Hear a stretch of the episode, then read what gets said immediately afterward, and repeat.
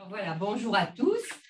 Nous sommes contents de vous retrouver tous pour cette quatrième année de la chaire de philo à l'hôpital de Clermont-Ferrand.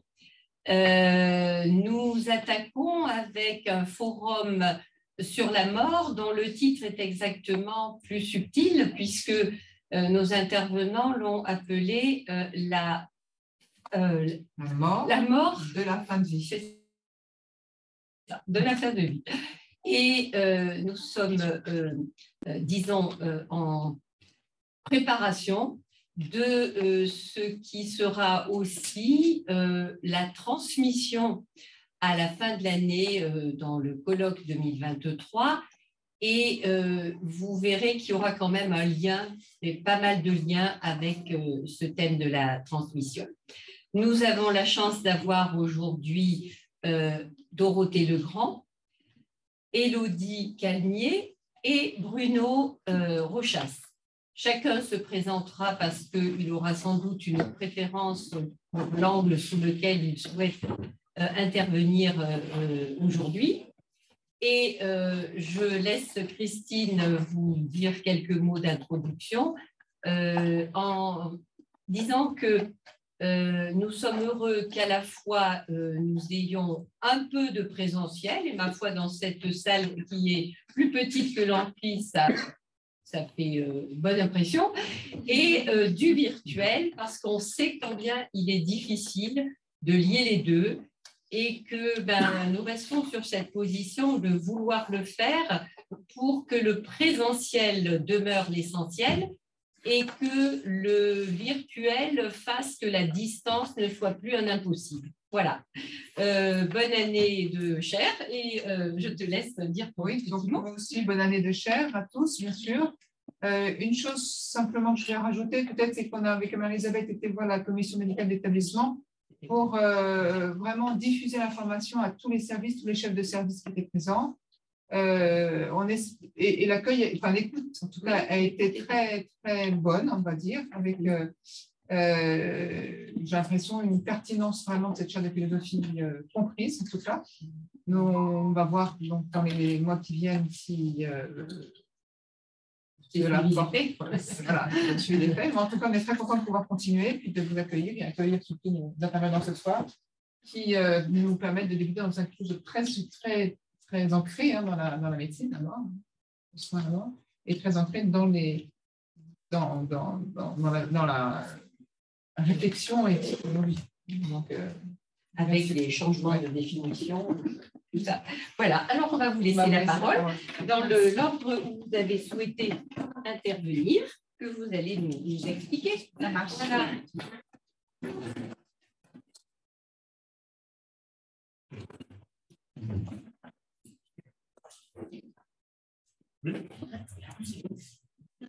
Ah oui.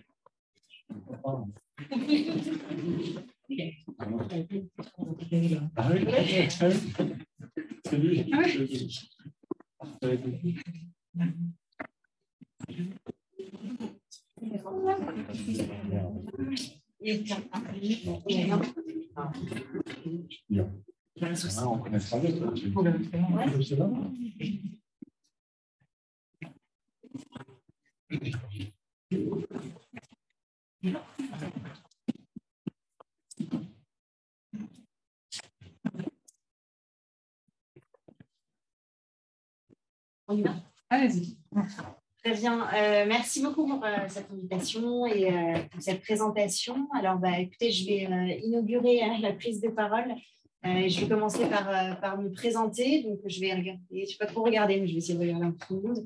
Je suis Elodie Camille Lemoine euh, et donc ce soir, je vais vous parler de deux points de vue. Donc, effectivement, c'est intéressant de me laisser me présenter. Donc, en fait, je suis dans la vie de toujours, je suis chargée de mission à l'espace de réflexion éthique de la région Auvergne-Rhône-Alpes avec mes deux collègues ici présents, Jean-Étienne et Eric. et donc, ça fait quelques années que je participe du coup à cet espace éthique sur les différentes missions qui animent les espaces éthiques. Euh, qui sont des missions de formation initiale et continue, des, missions aussi d'événements et de rencontres. Donc finalement, ce qu'on fait ce soir, ça s'entre totalement dans, dans, ces missions-là. Euh, et en ce moment, donc depuis à peu près début septembre, on est missionné en tant qu'espace éthique pour euh, participer et organiser des débats sur la fin de vie. Donc, euh, ça, c'est totalement dans notre actualité. Je vais en parler un petit peu. mais sinon, je suis formée plutôt du côté de la philosophie. j'ai fait des études de philo avec, disons, un, angle un peu plus marqué sur la question du soin et donc les questions d'éthique et euh, un doctorat sur la question de la fin de vie. Donc, je vais vous parler un petit peu plus de ce côté euh, philosophique euh, du sujet, notamment avec une approche autour de la philosophie de la mort et donc une question que je vais essayer de poser, peut-être pas répondre, mais en tout cas poser la question. Comment une philosophie de la mort peut-elle contribuer à, toutes ces questions et ces débats sur la fin de vie C'est un peu le but que je me fixe globalement, donc je propose de vous en parler. donc, je commence. Alors, la, la première chose, là, ce sera la première partie de mon topo. J'aimerais juste euh, parler du contexte dans lequel on est. Donc, comme je l'ai euh, abordé euh, très rapidement, depuis début septembre, de nouveau, la société, disons, est mobilisée sur un ensemble de débats autour de la question de la fin de vie. ça ne date pas que depuis début septembre, hein, depuis plusieurs dizaines d'années, je pense qu'on peut dire les choses comme ça. le sujet de la fin de vie est un sujet qui fait débat, c'est un sujet de société qui finalement nous mobilise euh, tant individuellement que collectivement, euh, autour finalement de ce sujet de la fin de vie, sur la façon dont ça se passe euh, du côté de la santé, d'un point de vue global, et sur les conditions qui entourent finalement ces fins de vie comprises dans le domaine de la santé. et donc finalement, ce sujet qui fait débat, et ce débat autour de la fin de vie, je pense qu'on peut peut-être le synthétiser avec trois questions. la question du comment, la question du où et la question du jusqu'où. Donc la question du comment, la question du où et la question du juste. Globalement, c'est des questions qu'on va euh, retrouver assez présentes dans le débat sur la fin de vie, qui déjà l'était dans différents sujets qui ont été abordés dans le passé, et euh, des questions auxquelles on essaye de répondre. Sur la question du comment, et c'est euh, globalement une des questions à laquelle on essaye de répondre avec ce nouveau débat sur la fin de vie, dans l'optique de savoir s'il faut renouveler la législation actuelle sur la fin de vie, est-ce que les conditions autour du mourir en France aujourd'hui euh, sont-elles satisfaisantes? Est-ce qu'on considère euh, que la façon dont ça se passe, dans le domaine du soin, directement ou indirectement, est-ce qu'on estime que ça va? Est-ce qu'on estime que les outils qui sont déjà existants depuis un certain nombre d'années sont adaptés? Ou est-ce qu'on considère qu'on doit faire évoluer les choses?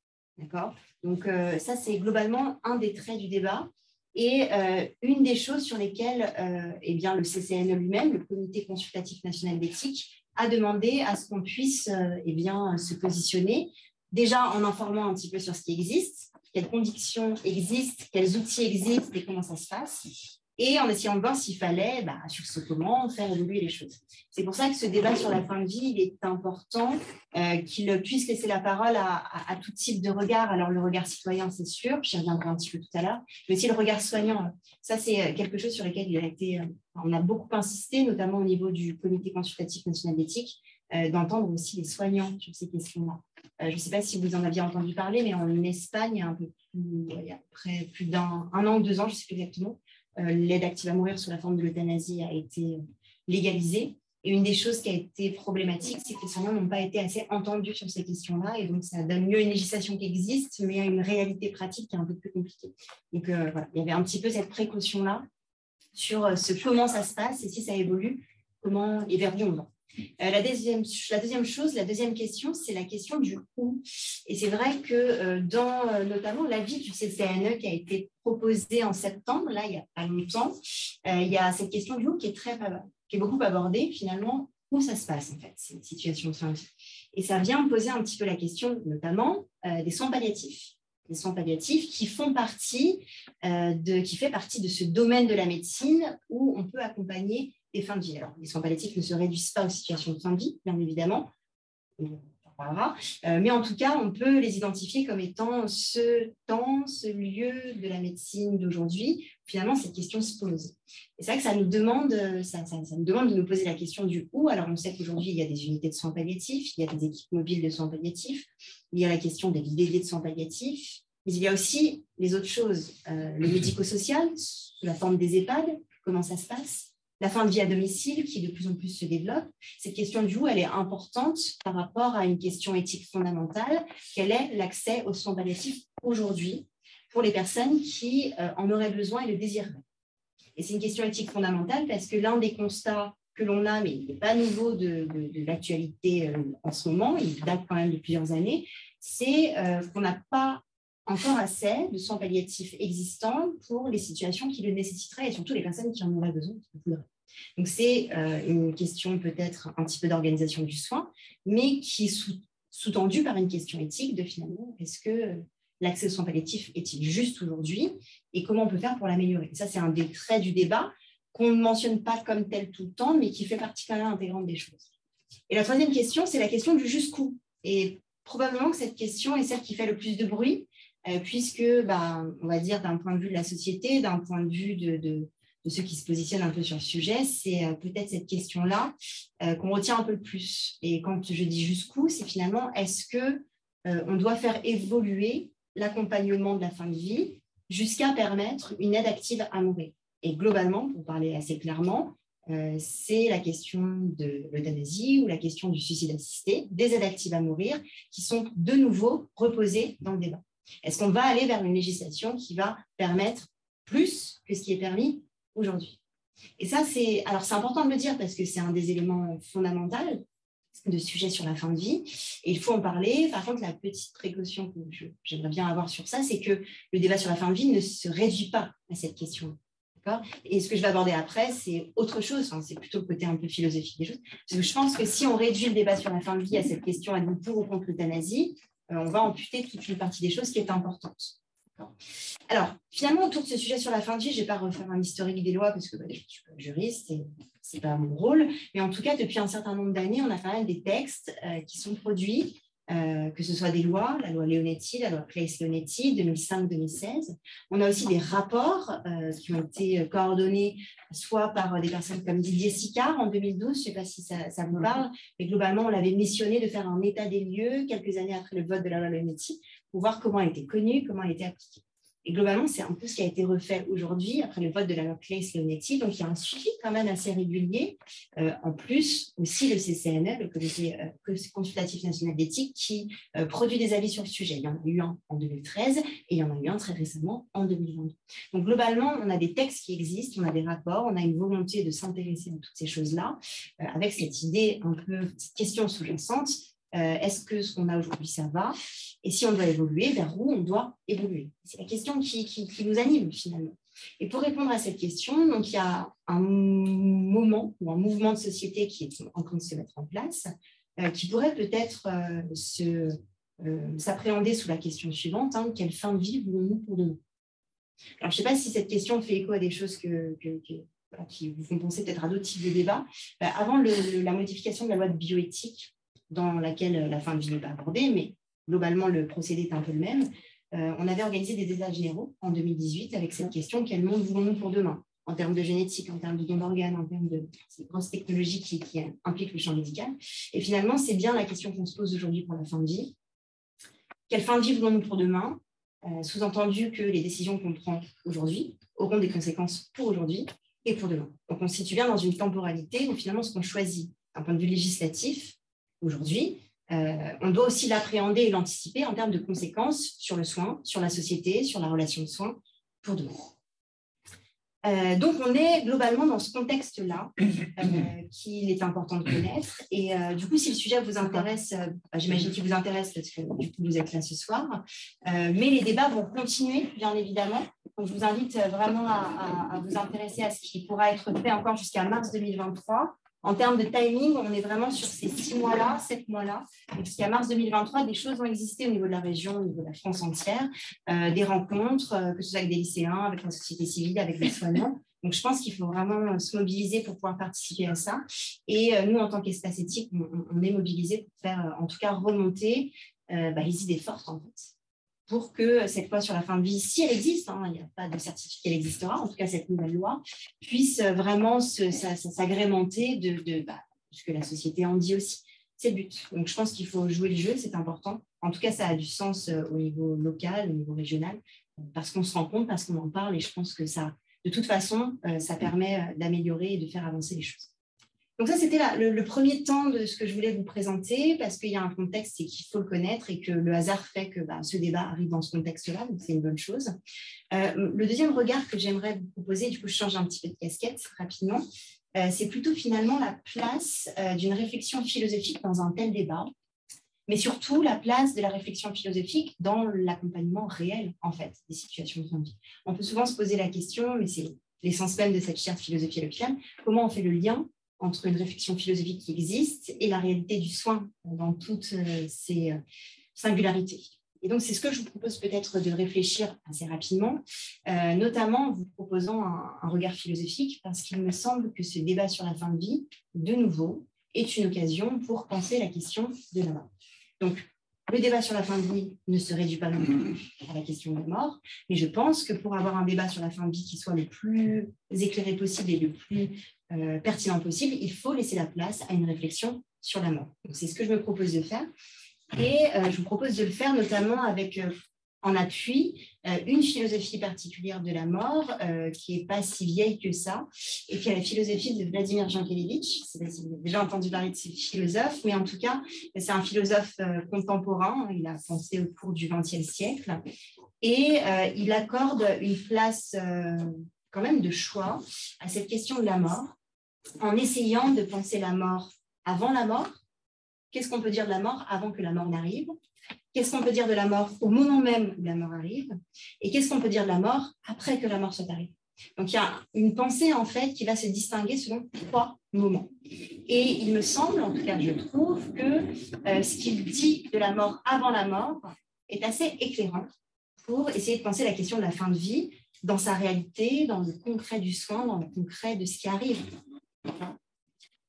L'angle particulier que j'aimerais vous présenter de la philosophie de Jankélévitch, euh, c'est une idée qui existe de A à Z de sa pensée sur la mort et même qui existe de A à Z de sa pensée euh, globale. C'est la question du paradoxe. Pour lui, la mort est un paradoxe. On ne peut pas penser les choses autrement. bien évidemment qu'il va discuter cette idée, mais c'est son point de départ, mais également aussi son point d'arrivée.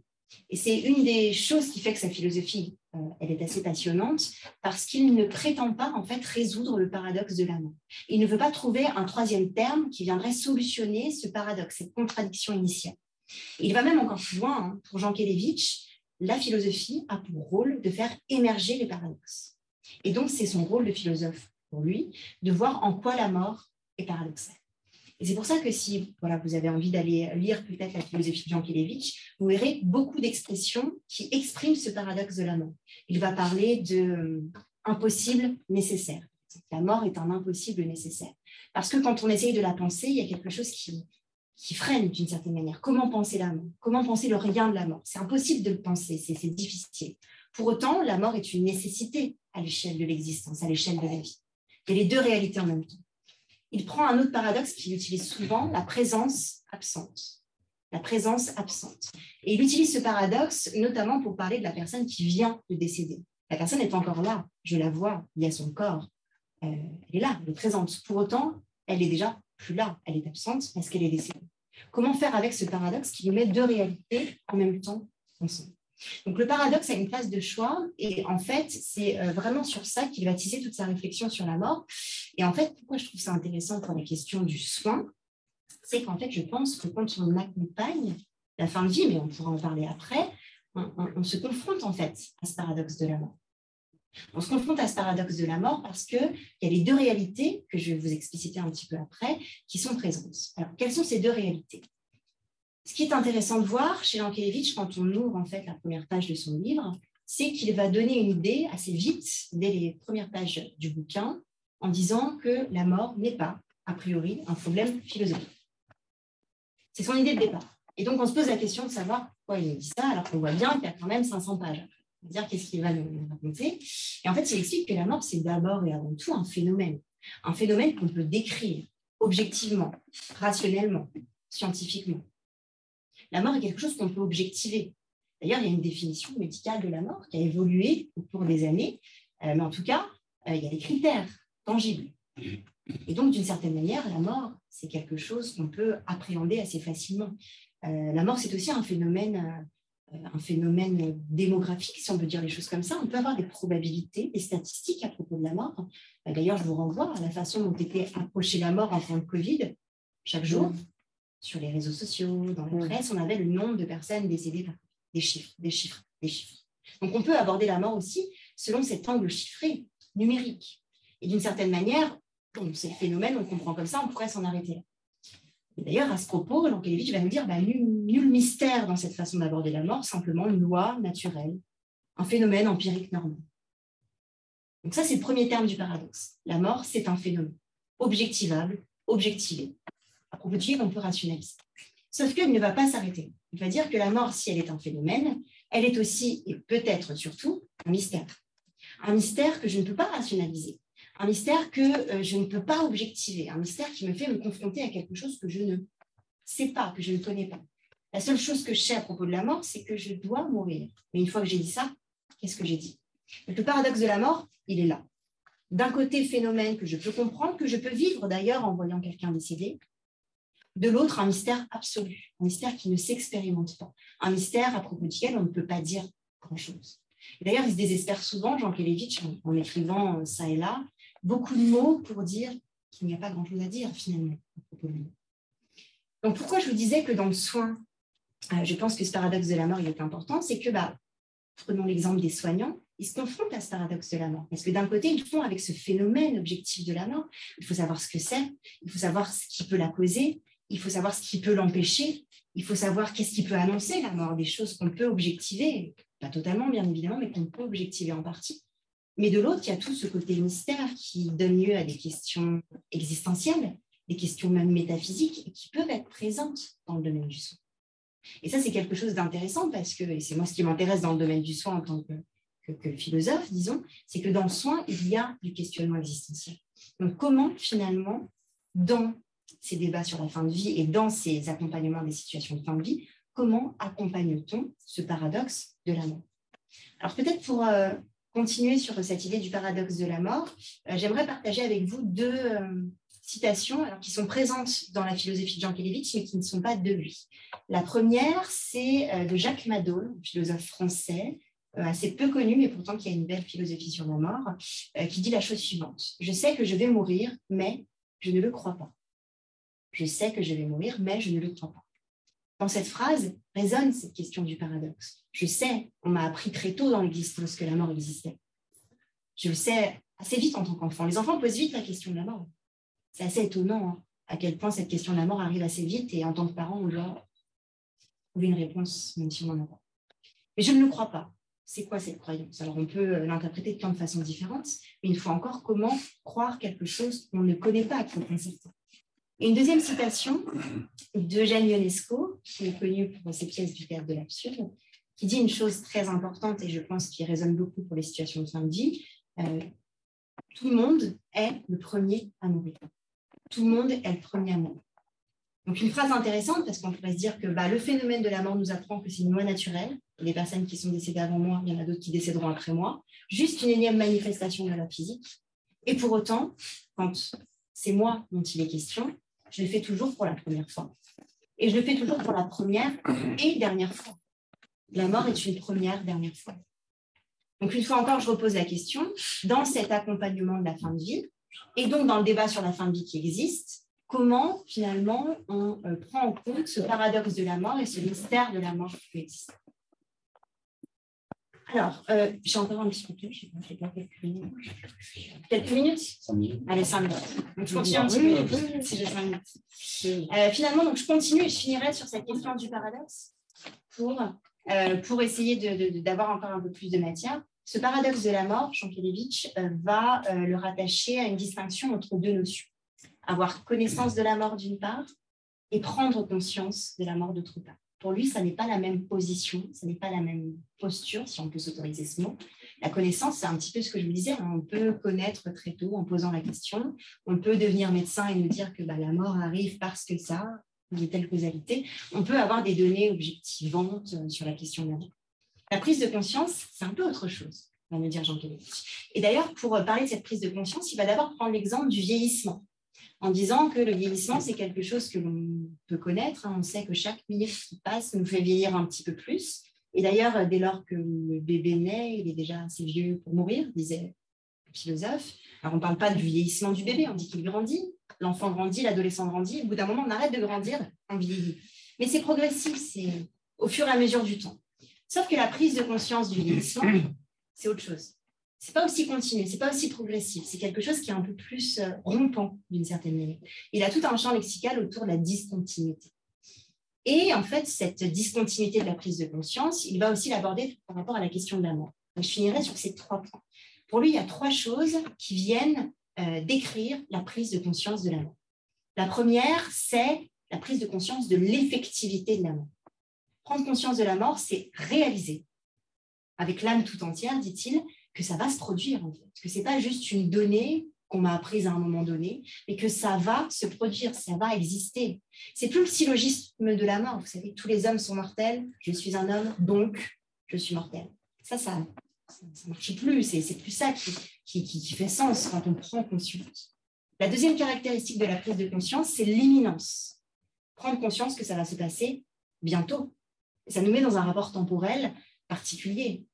Et euh, il explique que c'est la prise de conscience qu'on est en train de vivre nos derniers moments. Comment prendre conscience qu'on est en train de vivre nos derniers moments? Comment c'est possible Et du coup, dans l'accompagnement de la fin de vie, c'est fondamental. Comment accompagner quelqu'un qui est en train de vivre son rapport au temps qui se réduit pour bientôt se finir? Une question fondamentale. Ça peut être source d'angoisse ou pas, d'ailleurs. Et ça fait partie de cela. Et la troisième caractéristique de la prise de conscience, c'est ce qu'il va lier à la notion de concernement personnel qui est lié chez lui à la distinction de la mort en première personne, deuxième personne et troisième personne. La mort en troisième personne, c'est la mort du on. On meurt. Il meurt, celui-là que je connais de loin, mais que, qui n'est pas mon proche, que je connais très bien. Et cette mort en troisième personne, on en fait euh, l'expérience souvent. Hein. On lit les journaux, on lit les réseaux sociaux. Tous les jours, on a cette mort en troisième personne qui nous tombe dessus, qui ne nous touche pas forcément parce que c'est la troisième personne. On est loin, on est distancié. On veut se distancier. La mort en deuxième personne, c'est un petit peu différent. Et là, ça nous active un peu plus la prise de conscience de la mort. C'est la mort de mon proche, alors euh, que j'aime ou que j'aime pas, mais c'est la mort de mon proche, celui qui est proche de moi, qui n'est pas moi, mais c'est quand même un petit peu moi, d'une certaine façon. C'est, dit Jean Kelevitch, la mort euh, du proche, c'est l'inconsolable qui pleure l'irremplaçant. L'inconsolable qui pleure l'irremplaçant.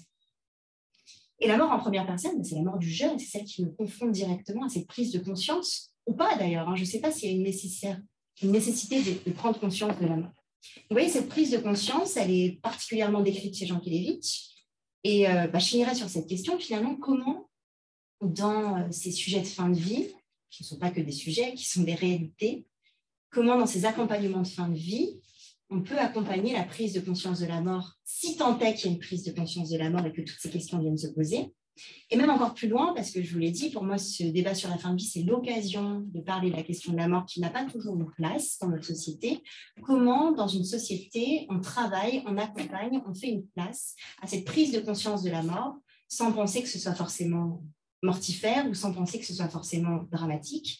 Euh, parce que c'est là hein, le, mot de la philosophie de Jean Kelevitch, il pense la mort pour penser toute la saveur et l'intensité de la vie. Pour lui, c'est ça, sa philosophie au sens propre du terme. C'est vraiment de se dire, je pense à mort parce que la juste conscience de la fin me donnera un tout autre regard sur le chemin jusqu'à la fin. Et je m'inscris totalement dans cette philosophie-là. Et vraiment, pour rattacher avec le sujet du jour, c'est vraiment un des enjeux qui se passe aujourd'hui avec le débat sur la fin de vie. Euh, peut-être que ce débat sur la fin de vie est encore une occasion de travailler à cette prise de conscience de la mort pour mieux préparer et peut-être pour mieux vivre. Espérons-le. Merci pour votre attention.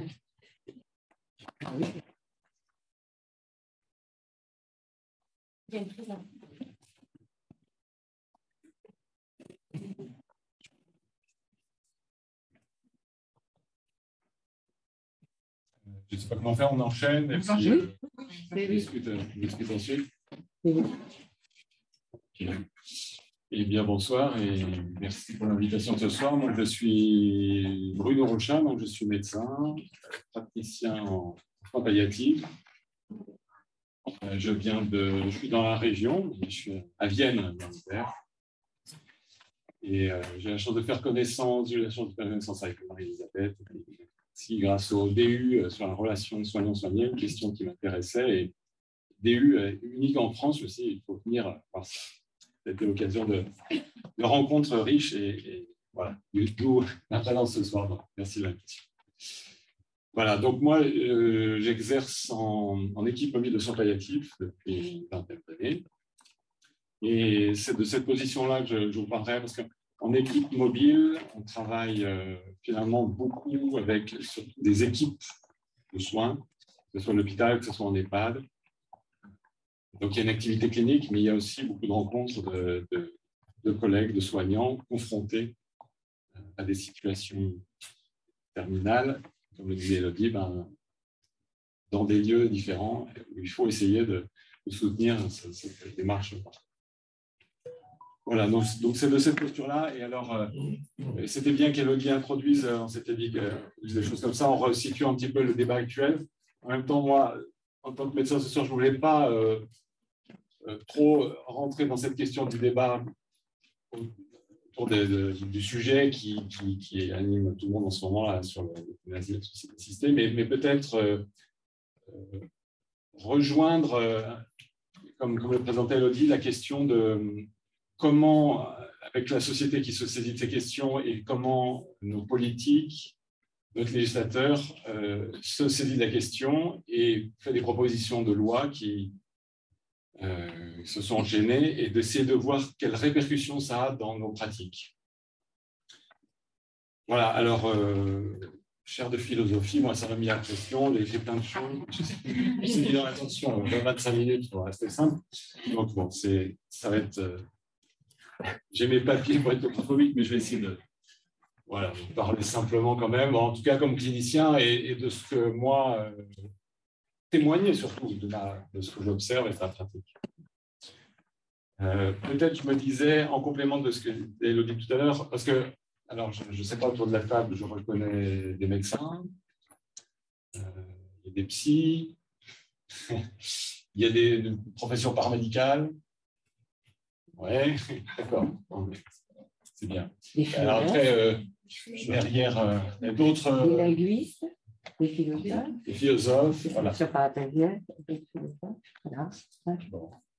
Bon. c'est bien sérieux. C'est vrai que moi, je ne me rendais pas compte de, ce qu'il fallait que je réexplique en tant que médecin à des non-médecins, etc. Donc, euh, avec le temps, je ne pourrais pas. Je me suis permis un, peut-être un, voilà, un tour d'horizon que je vais essayer de faire assez rapide, mais quand même pour que tout le monde euh, on se retrouve. Par exemple, la question des soins palliatifs. Euh, en formation, quand je fais des formations, moi je m'amuse souvent à demander aux soignants, mais au fait, vous avez une idée, soins palliatifs, ça existe depuis quand? Assez vite, je leur dis, bon, je ne vous fais pas le quiz à vous, mais assez vite, je leur dis, il y a un gros piège dans la question, c'est de se dire, euh, oui, soins palliatifs, ça existe depuis toujours, en fait. Depuis toujours, je le a rappelé, l'homme se pose des questions sur euh, la vie, la mort, et toujours l'homme a le souci de s'occuper de son, prochain en fin de vie. Et finalement, c'est une manière de leur faire prendre conscience que pourquoi il a fallu qu'on parle, qu'on nomme à, ce moment les soins palliatifs qui ont été nommés comme tels depuis seulement une quarantaine d'années, c'est surtout que c'est les soins curatifs qui sont très récents. Et euh, bon, voilà, je ne veux pas rentrer là aussi dans des poncifs sur euh, notre médecine curative qui s'est développée depuis un siècle, mais, mais peut-être quand même pour rappeler comment on est assez d'accord pour dire que cette médecine est très performante et on est très content et du coup, euh, voilà, forte de ses performances, elle, elle, est très conquérante et elle essaye de, faire du mieux possible, toujours avec, euh, en faisant des progrès. Et puis, euh, la confrontation à des situations difficiles, à la non-guérison de certaines maladies, a suscité, donc il y a une quarantaine d'années, une réaction chez nos, collègues de dire mais en avec tous les progrès qu'on fait, des gens qu'on n'arrive pas à guérir, qui souffrent, on ne peut pas laisser comme ça. Vous savez que c'est comme ça qu'on est arrivé les premières euthanasies médicalisées, d'abord euh, d'abord euh, clandestines et puis après un peu revendiquées. Et c'est de là qu'est né finalement euh, le débat actuel pour se dire mais qu'est-ce qu'on est en train de faire? Est-ce que c'est bien? Est-ce qu'on ne pourrait pas faire autrement? Et c'est là où se sont mobilisés des praticiens des soignants, des psys, des associations pour se dire, mais peut-être qu'on peut proposer une troisième voie. C'est comme ça que sont nés les soins palliatifs. Voilà, pour présenter rapidement les soins palliatifs. Euh, après, cette tension, depuis 40 ans, elle, persiste et euh, les progrès de la médecine que j'évoquais rapidement. Moi, il y a un point sur lequel il me semble qu'il est important d'insister parce que on dénonce souvent voilà, cette médecine qui en fait trop, qui est très technique euh, et qui est sans limite. Sans limite, euh, on vieillit, on peut faire encore des choses. Euh, moi, je voyais récemment, tout à l'heure, une dame de, 93 ans, dialysée, avec pourtant un cancer. Sur le dossier, qu'est-ce qu'on est en train de faire Donc, l'âge, au nom du principe de justice, n'est pas un frein pour se limiter dans les soins, parce que euh, ça serait éthiquement, euh, pourquoi on, priverait quelqu'un parce qu'il est âgé de sa façon. Donc pas de limite, pas de limite financière, la Sécu est là, donc elle rembourse, donc on peut continuer euh, à faire des soins.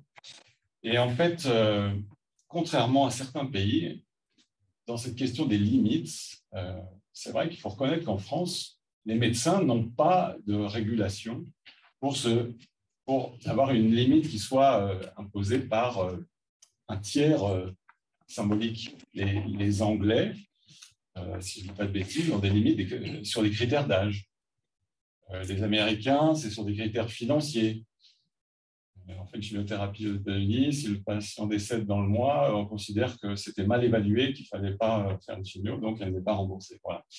Bon, donc il y, y, a des leviers qui sont discutables, mais c'est vrai que c'est important de se dire que dans cette question des limites, en, France, on n'a pas ce, cette, régulation symbolique pour, le médecin.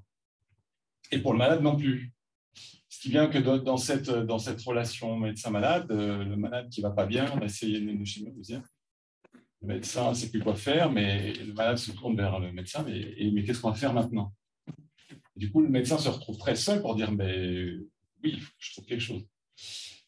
Donc voilà, ça pour, pour, euh, illustrer un tout petit peu la question de, l'absence de limite qui vient quand même poser une question parce qu'il y a une inflation de consommation de soins, c'est que ça coûte cher et ça commence à aussi angoisser nos décideurs politiques. Voilà, alors du coup, euh, face à cette tension et puis le, débat récurrent autour de l'euthanasie qui revient régulièrement, qui, qui relance après euh, les soins palliatifs sont apparus, se sont proposés de se développer. Il y a eu une reconnaissance institutionnelle de, leur légitimité et nos politiques ont mis le paquet pour essayer de développer, que ce soit reconnu à l'hôpital, que ça développe, etc. Je, passe rapidement. Après, on est resté quand même sur un modèle très clivé entre médecine curative et médecine palliative je me suis un peu amusé à, décliner les mots. Alors, je ne veux pas froisser mes collègues ici qui sont des spécialistes et qui représentent la médecine curative, mais voilà, euh, je me suis dit quand même, 40 ans de développement des palliatifs, et on reste sur un modèle très clivé, le cure, le care, une approche très spécialisée, et palliatifs qui revendiquent une approche globale. Euh, on parle d'obstination, les soins palliatifs disent qu'il faut rester dans les soins proportionnés. Euh, le regard sur le malade comme un, sur le malade euh, gravement malade comme un mourant en puissance ou comme quelqu'un qui est encore vivant jusqu'au bout? Une médecine performante qui sait quoi faire et des soins qui disent mais peut-être que c'est le malade qui sait peut-être encore ce qu'on peut faire. Médecine qui croit dans son potentiel et les soins palliatifs qui croient dans les capacités résiduelles du patient. Bon, je suis en train de, moi-même d'accentuer le tableau, je ne veux pas dire en tant que praticien de soins passifs, de dire euh, ouh, la médecine. Mais quand même, je, fais le malheureux constat que euh, ça reste compliqué entre médecine curative et médecine palliative. Donc, c'est quand même une donnée qui va, on va le voir, euh, alimente aussi le, le débat. Quoi qu'il en soit, je disais, le débat est régulièrement relancé sur son point de vie. Encore une fois, Elodie présentait les choses. Et Elodie a, cité tout à l'heure le, rapport SICAR euh, qui avait préparé donc la, loi euh, de 2016 et qui voulait faire un petit peu un point sur la loi Leonetti. Et là encore, pour ceux qui ne connaissent pas, la loi Leonetti, vous vous rappelez, c'était les trois piliers, enfin quatre piliers, c'était de dire qu'on veut développer les soins euh, on veut lutter contre l'obstination déraisonnable, on veut euh, mettre l'accent sur le respect de la volonté du patient Et à ce jour, en France, on refuse la mort provoquée. Voilà, pour un petit rappel rapide, pour, rafraîchir les choses. Et, euh, donc, euh, plusieurs années plus tard, donc une dizaine d'années après, le rapport SICAR en fait des débats, essaie de recueillir auprès de nos concitoyens comment ils perçoivent la fin de vie. Et le rapport était assez troublé de, voir que nos concitoyens mettaient en avant, en fait, moi j'ai identifié trois grandes peurs persistantes. C'est la perspective de, de, la mort, de la fin de vie, c'est la crainte de souffrir, la crainte que les médecins s'acharnent et la crainte que les médecins ne nous écoutent pas. Et, là, on sent que dans, ce rapport, on se dit, bon, bah alors, qu'est-ce qui se passe? On a, mis, on a développé le palliatif, on a fait la tout le monde était d'accord, ça avait été voté unanimement, et puis, euh, les gens, euh, manifestement, euh, n'ont pas cette perception-là de, la fin de vie en France. Ce qui s'est résumé avec une formule un petit peu lapidaire et un peu dur à entendre pour les soignants, c'est que on meurt mal en France.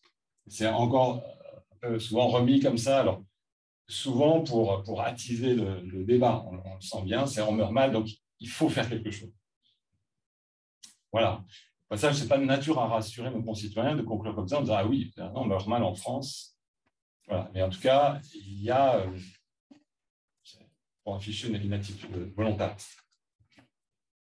Voilà en parallèle, moi je disais que j'évoquais tout à l'heure l'inflation de, l'activité de notre médecine qui est sans limite, et je pense que en parallèle de ces angoisses citoyennes, les angoisses de nos décideurs politiques qui se disent euh, là, mais où on va Ça coûte de plus en plus cher. Euh, comment on va faire face avec une nouvelle épidémie qui s'annonce, c'est la vieillesse, avec des gens qui vivent de plus en plus longtemps, de plus en plus malades avec des maladies chroniques et qui vivent longtemps avec une maladie, polypathologique, etc. Donc, il y a un peu le faisceau de se dire, oui, on, s'annonce devant nous quand même, euh, volontairement le mot d'épidémie, qui, je pense, est un peu perçu comme ça par nos décideurs, qu'est-ce que, comment on va faire face à tout ça? Parce que ça, alimente une volonté de faire avancer. Bon, je ne vais pas plus. Euh, je, passe vite. Peut-être que ce que je, disais tout à l'heure, euh, ce que vous voulez interroger, c'était du coup dans, cette volonté politique de faire avancer les choses et d'interpeller finalement la médecine pour dire mais alors par rapport à ces angoisses sociétales, que, fait la médecine finalement? Euh, Il y a dans la loi de 2016 eu le souci d'avancer des nouveaux droits aux patients un peu, on sentait pour rassurer les patients par rapport à ce qu'ils évoquaient, la crainte qu'on ne les écoute pas. Donc, on va mettre l'accent sur le respect de la volonté du patient, on va mettre des dispositifs en place pour être sûr que la volonté sera respectée. Je cite euh, la place de la personne de confiance, les directives anticipées. Pas le temps là de, redévelopper, mais je pense que ça évoque euh, des choses à tout le monde. Je vais, y revenir un petit peu. Et puis, euh, par rapport à la crainte de souffrir, quelle réponse apporter? Les soins palliatifs évoquent qu'on peut parfois faire une sédation quand on est face à une, souffrance rebelle. Eh bien, très bien, allons-y. On va mettre en avant la sédation et puis on va même euh, proposer au malade que ça lui-même qu'il puisse la réclamer s'il estime qu'il est atteint de souffrance réfractaire.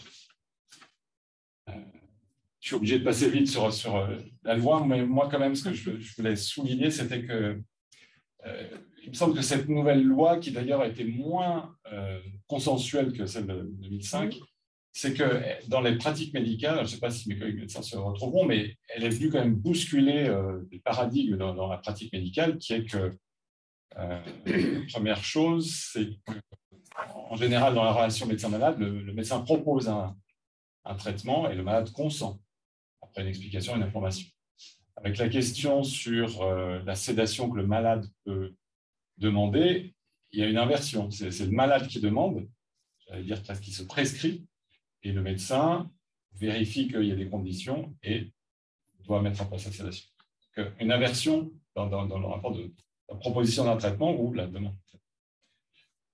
La question de il faut soulager la souffrance et il faut être sûr qu'on va soulager toute souffrance quand elle est rebelle. Il y a un, malade qui demande, ou parfois dans certaines conditions quand on arrête le traitement. Euh, on passe en médecine, il y une obligation de moyens, on n'a pas une obligation de résultat. Là, on a l'impression que, bon, c'est la fin, il y a la souffrance.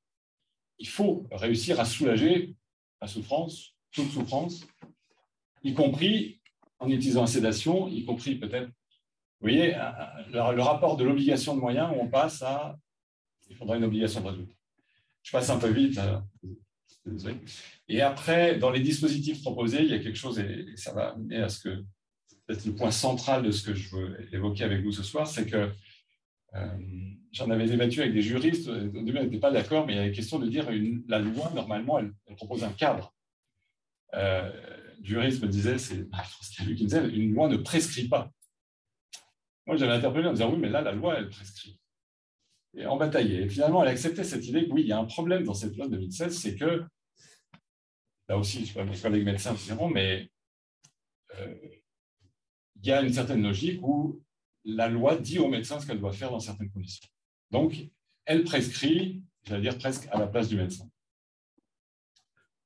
Voilà, peut-être je, je pointais ces, différents éléments pour dire que pour en arriver au questionnement éthique que moi je voulais euh, amener ce soir, c'est que euh,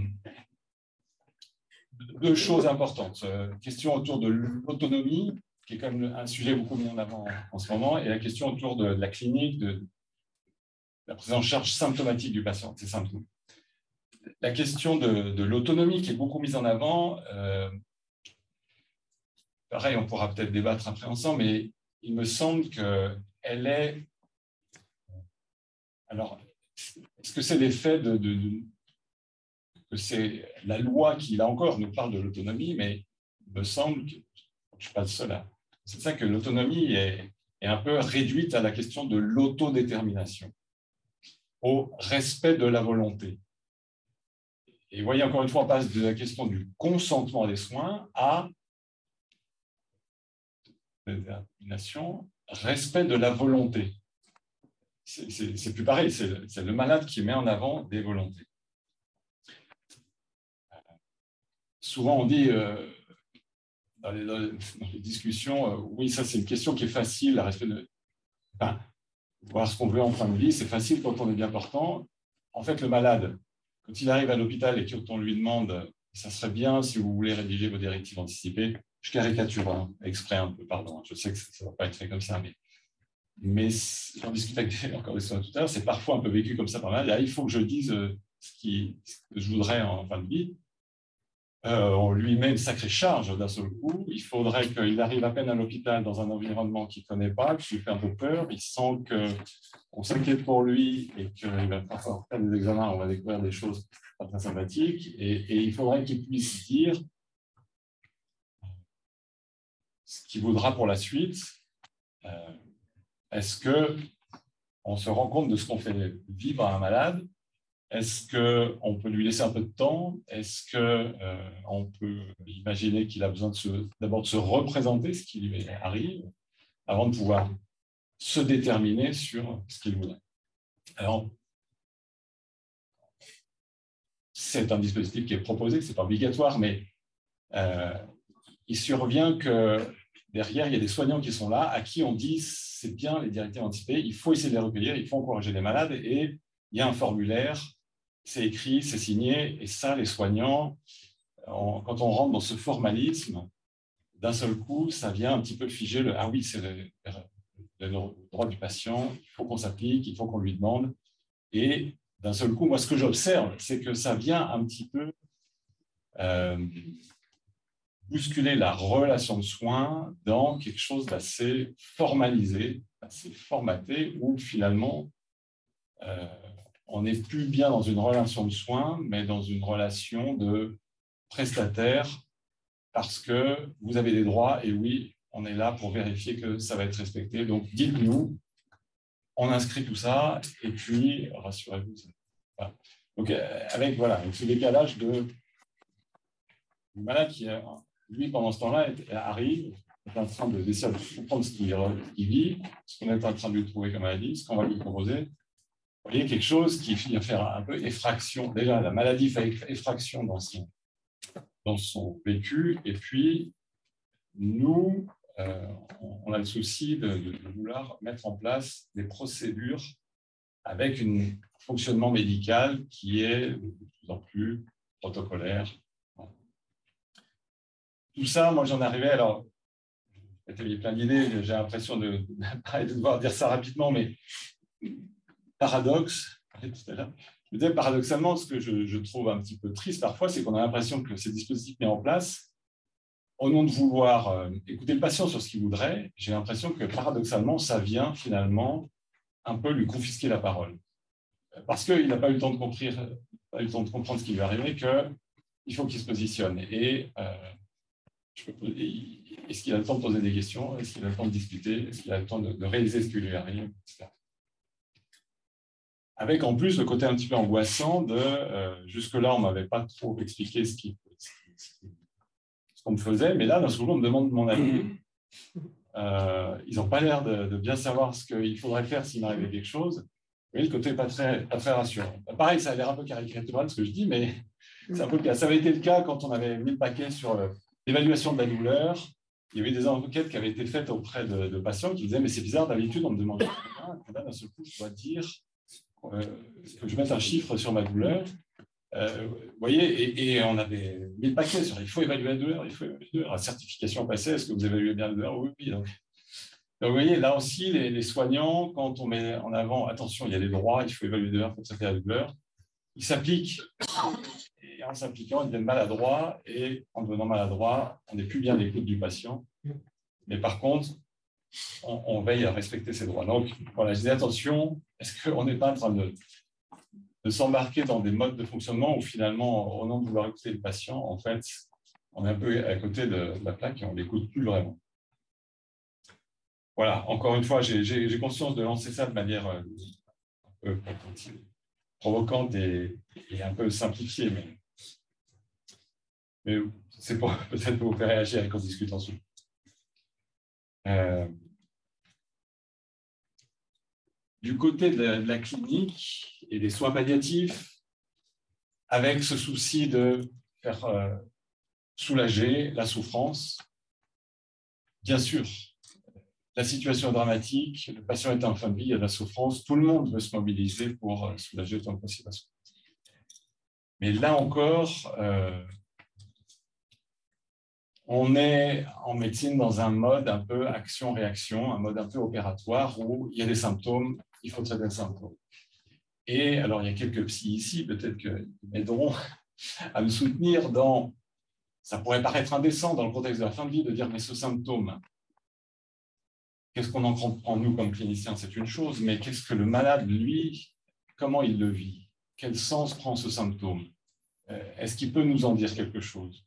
Où malheureusement, il n'arrive pas à en dire quelque chose, parce qu'il n'a plus de mots pour dire ce qu'il vit de, difficile, et où justement, du coup, le symptôme prend toute la place parce que c'est comme ça qu'il exprime son mal-être.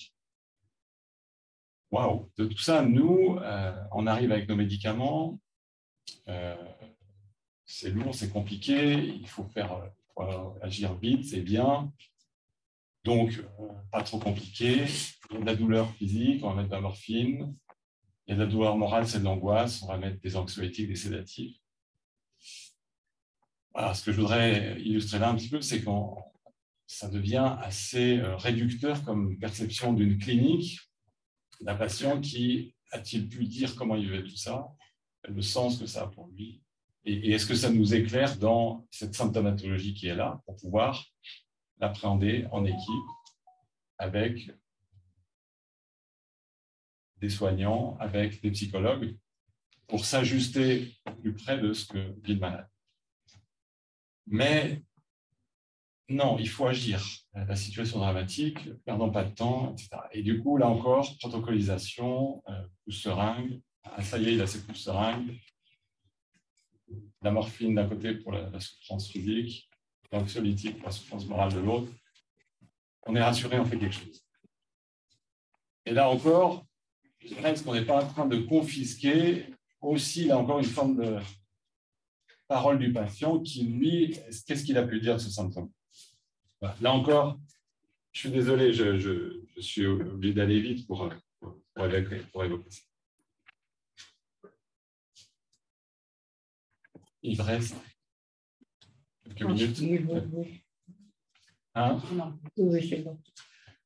Euh, difficile. Parce que euh, à tout ça, la question de, de la volonté du patient rejoint euh, la question aujourd'hui mise en avant, et je l'ai un peu éclairé tout à l'heure, ce qui est la question de l'autonomie et donc la grande angoisse qui est celle de perdre son autonomie. Euh,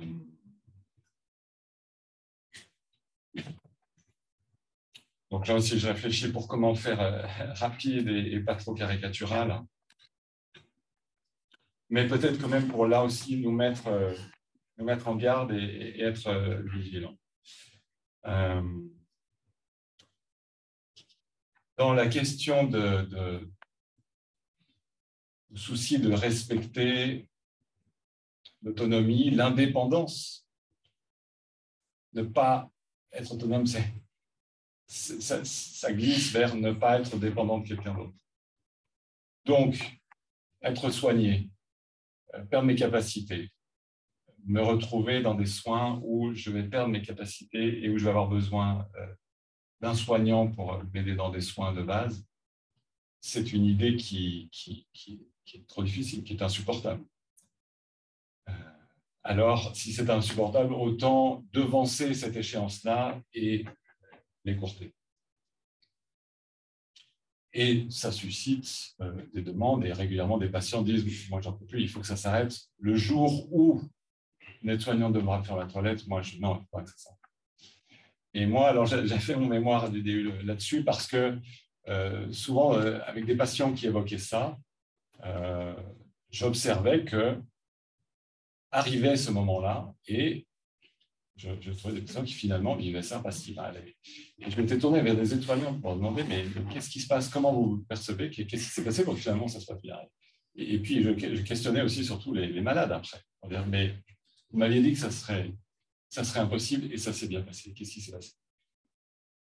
Et souvent les malades disent mais elles ont été tellement attentives, elles ont été tellement délicates, elles ont vu que pour moi c'était difficile. Donc elles ont caché ça, elles ont fais attention à me laisser faire, parce que pour moi, c'est important de faire. Donc, elles m'ont laissé faire un petit peu. Des choses très sensibles que, que, que, nous, les médecins, ne voient pas, hein, parce que c'est dans l'intimité du soin très intime avec les soignantes.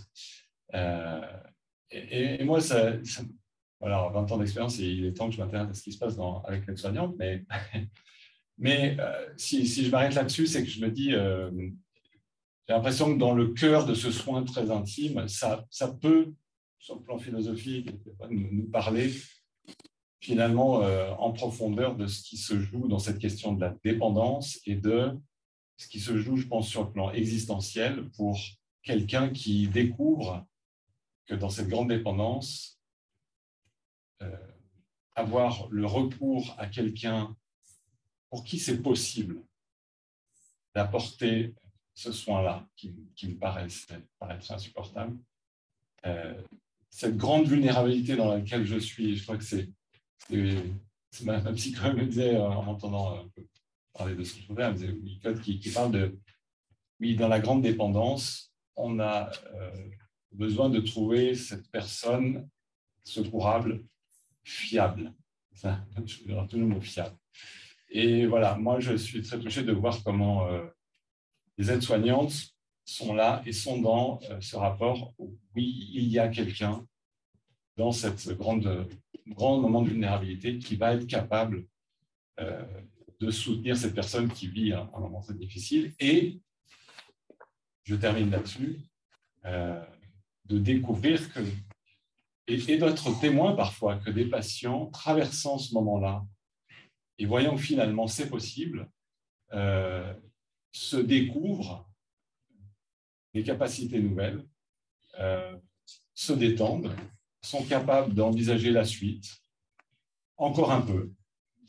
Euh, on a pu me soulager, heureusement, un peu mes douleurs et mes angoisses. Bien sûr qu'il faut le faire. Donc, je suis mieux. Et puis, surtout, quelqu'un est venu me secourir dans ce grand moment qui me paraissait un gouffre, parce que ce passage dans une vulnérabilité extrême me paraissait lui-même un gouffre terrible et que non, c'est possible.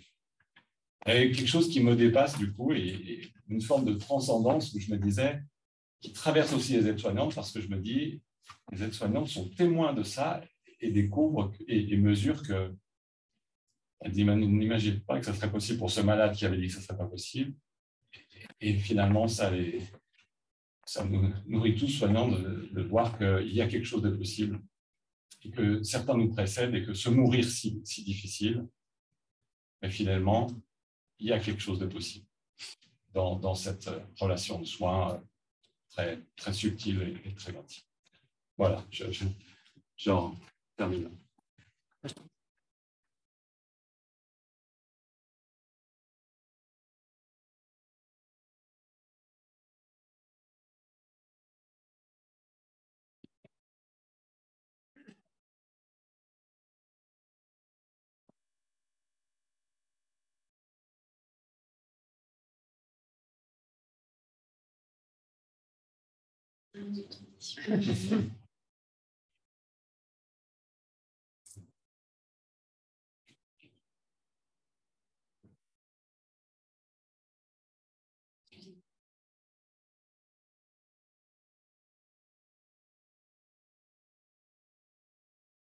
Je vais peut-être commencer par présenter le temps que.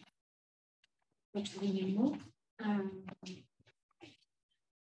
Legrand, je suis euh, je travaille à, l'entrecroisement de, la philosophie et de la psychanalyse. Je suis chercheur en philosophie d'une part et psychologue psychanalyste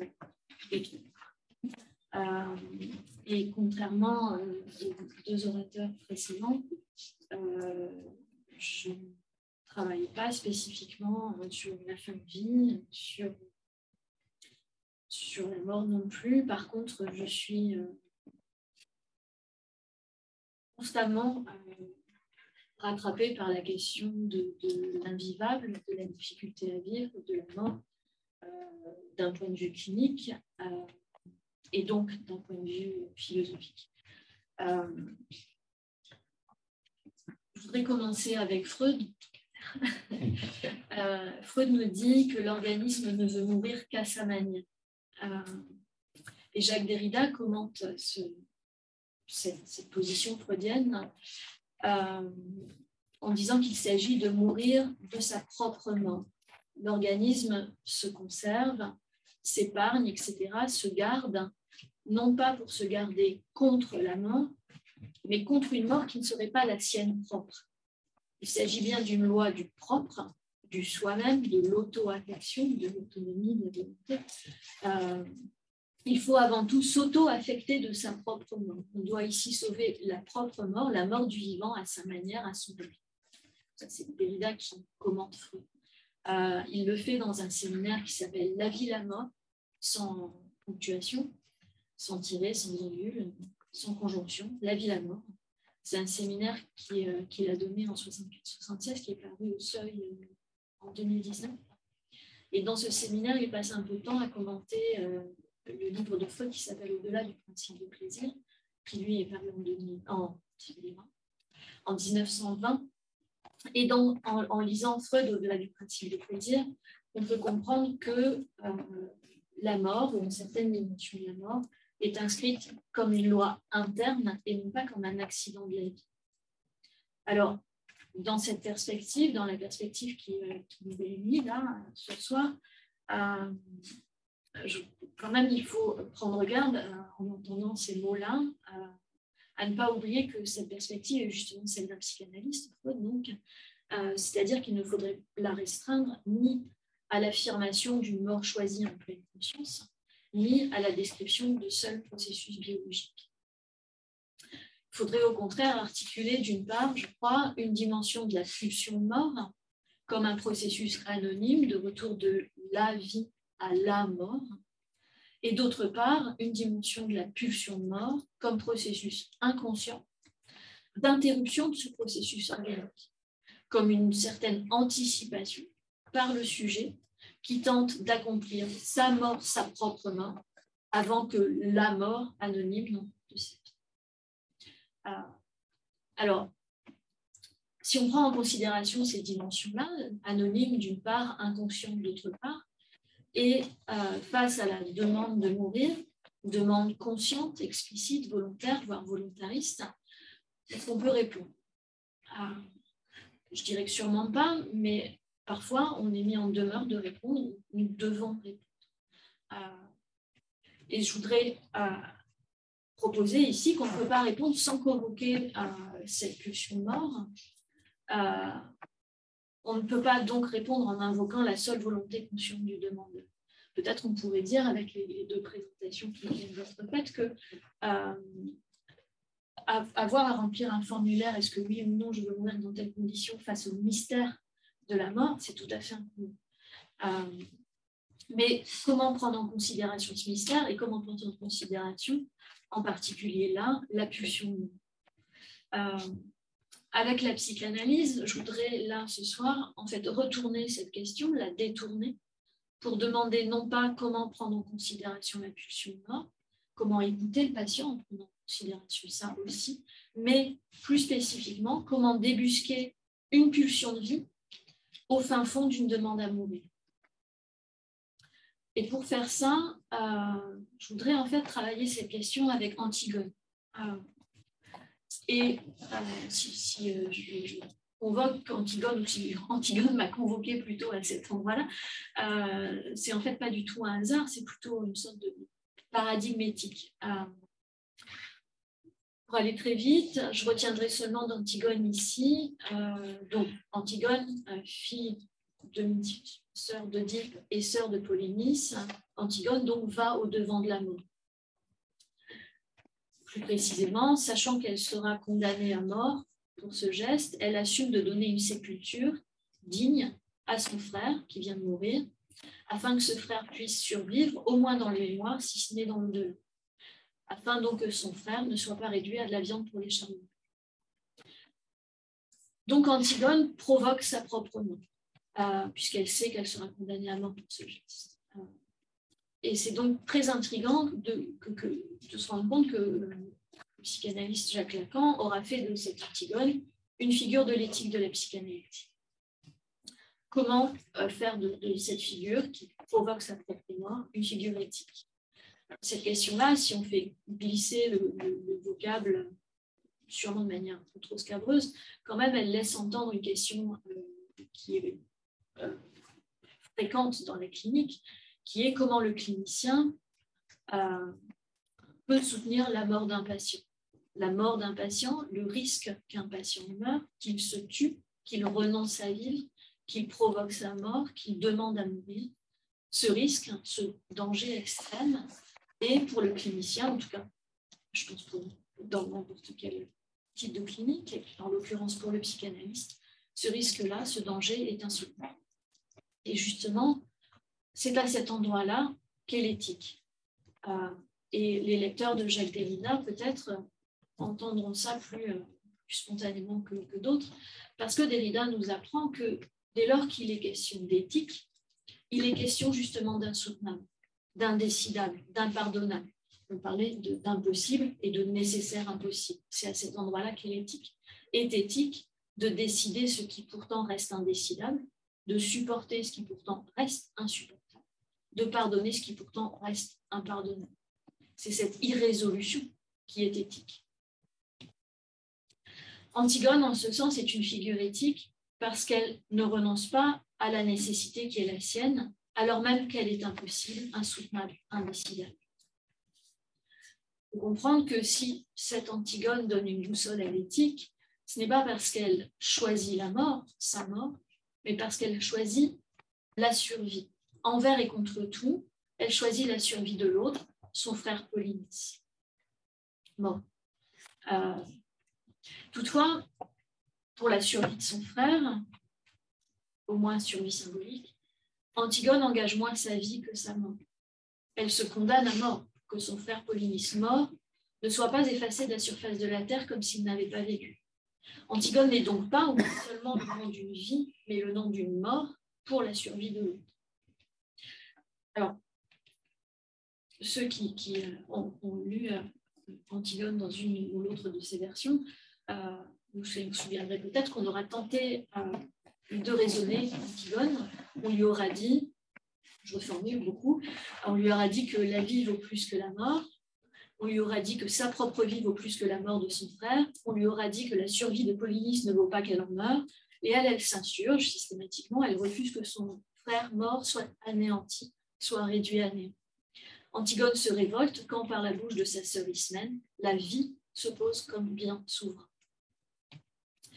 Mais euh, je me plais à imaginer euh, qu'Antigone aurait pu écouter Jacques Derrida.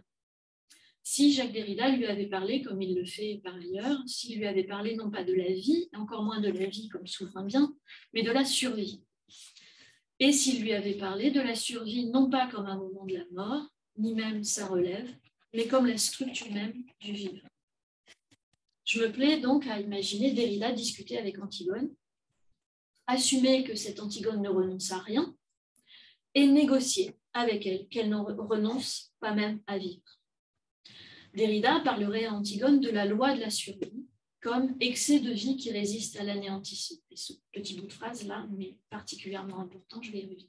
Excès de vie qui résiste à l'anéantissement. Derrida dirait à Antigone que, je cite donc Derrida, nous sommes structurellement des survivants, mais ayant dit cela, je ne voudrais pas, dirait encore Derrida à Antigone, je ne voudrais pas laisser cours à l'interprétation selon laquelle la survivance est plutôt du côté de la mort, du passé, que de la vie et de l'avenir, du oui, de l'affirmation de la vie. Tout ce que je dis de la survie, dit Derrida, tout ce que je dis de la survie comme complication de l'opposition vie-mort, procède chez moi, d'une affirmation inconditionnelle de la vie. La survivance, c'est la vie au-delà de la vie, la vie plus que la vie. Et le discours que je tiens n'est pas mortifère, au contraire. C'est l'affirmation d'un vivant qui préfère le vivre et donc le survivre à la mort. Alors, il se trouve que ces lignes-là sont extraites d'un entretien de Jacques Derrida qui a d'abord été publié sous le titre Je suis en guerre contre moi-même, puis sous le titre Apprendre à vivre en vous. Je me disais qu'entre ces deux titres, peut-être passer l'éthique. Quoi qu'il en soit, l'affirmation d'un vivant qui préfère le vivre et donc le survivre à la mort, euh, ces mots de Derrida font écho, je pense, à l'éthique de la psychanalyse qui, si elle est d'abord freudienne, est d'abord nouée à la vie, à l'urgence de la vie et à la détresse de ne pouvoir y satisfaire. Une éthique donc nouée à un vivre qui s'impose parfois contre, contre toute volonté consciente.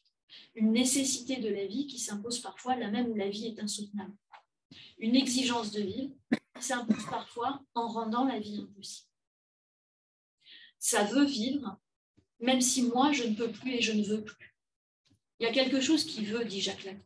Quelque chose qui veut maintient l'investissement, oriente le cheminement du sujet, le commande, l'ordonne, lui donne sa loi singulière. La loi de son désir, on pourrait dire avec Jacques Derrida, si on se souvient que le désir, ici, ça n'est pas du tout le bon vouloir conscient.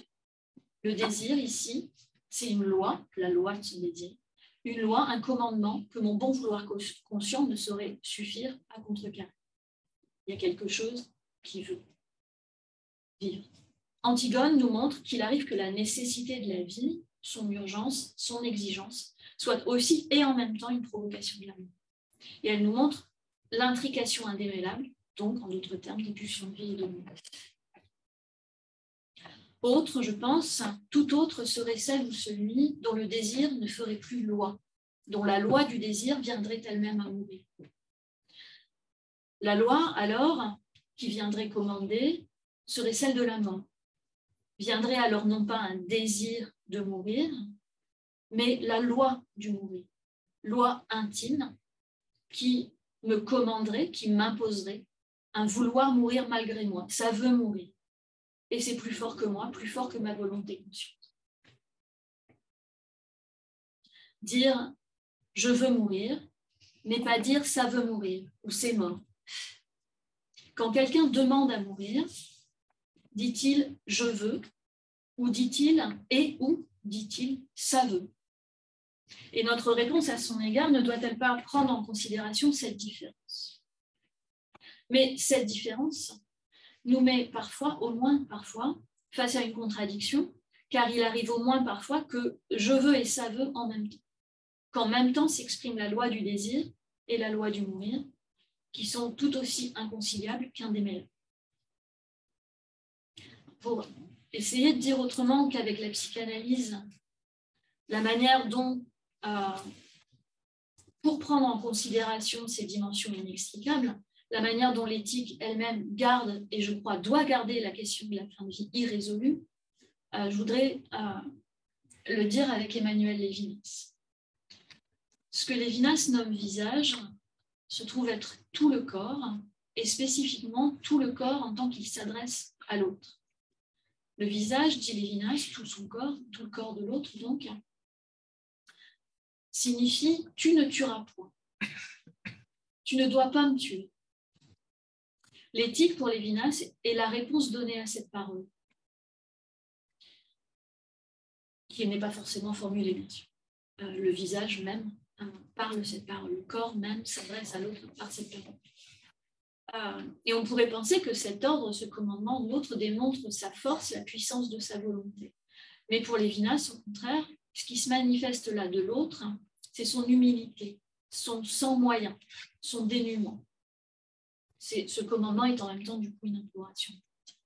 Ainsi, l'autre en tant que tel, l'autre par définition, pour Lévinas, c'est-à-dire ce sans quoi l'autre ne sera pas l'autre, c'est ce qui se prête au meurtre et ce qui résiste au meurtre. Et Lévinas précise que ce tu ne tueras point, ça veut dire tu me feras vivre. Il y a mille manières, dit-il, de tuer autrui, pas seulement avec un revolver. On tue autrui en étant indifférent à lui, en ne s'occupant pas de lui, en l'abandonnant.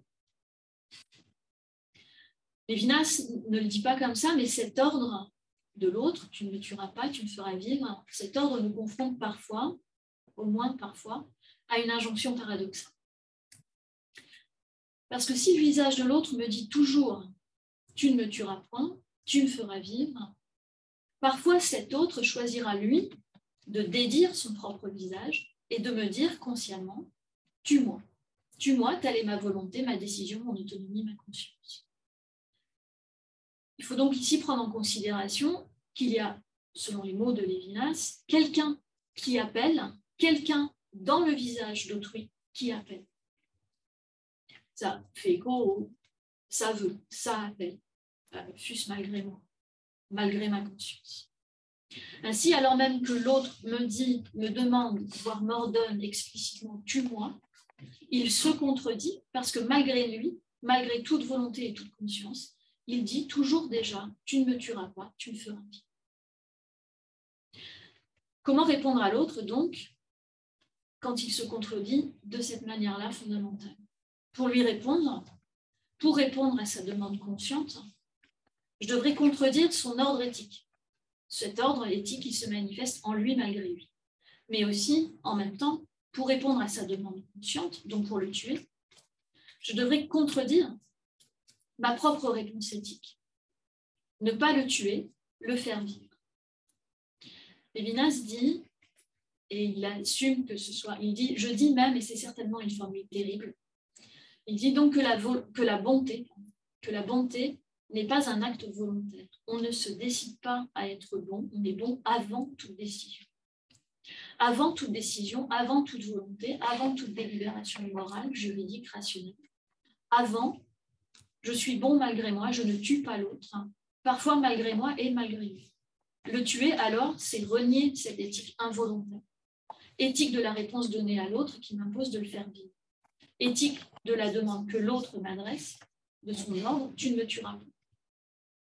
Et on comprend, j'espère en tout cas, euh, que cette complexité est insoluble, ou irrésoluble, insolable, je sais mais c'est tout ça à la fois. Euh, et on comprend, j'espère, pourquoi Lévinas affirme que l'humain, c'est là où l'autre est le gêne. Maintenant, la question que j'aimerais poser à Lévinas et que j'aimerais poser ici, euh, et je ne crois pas avoir trouvé d'éléments de réponse spécifiques. Dans les pages même de Lévinas, il y a beaucoup de choses à en dire, mais euh, cette question est celle de savoir s'il est envisageable que l'éthique, cette éthique-là que je viens décrire avec Lévinas, euh, s'il est envisageable que cette éthique puisse s'accomplir non seulement entre l'un et l'autre vivant, mais aussi entre l'un vivant et l'autre mort. Pour Lévinas, je ne suis sujet éthique ce qui est un pléonasme, en fait, le sujet est sujet en tant qu'il est éthique, je ne suis sujet donc qu'en répondant à l'appel involontaire de l'autre. Mais alors, puis-je rester sujet?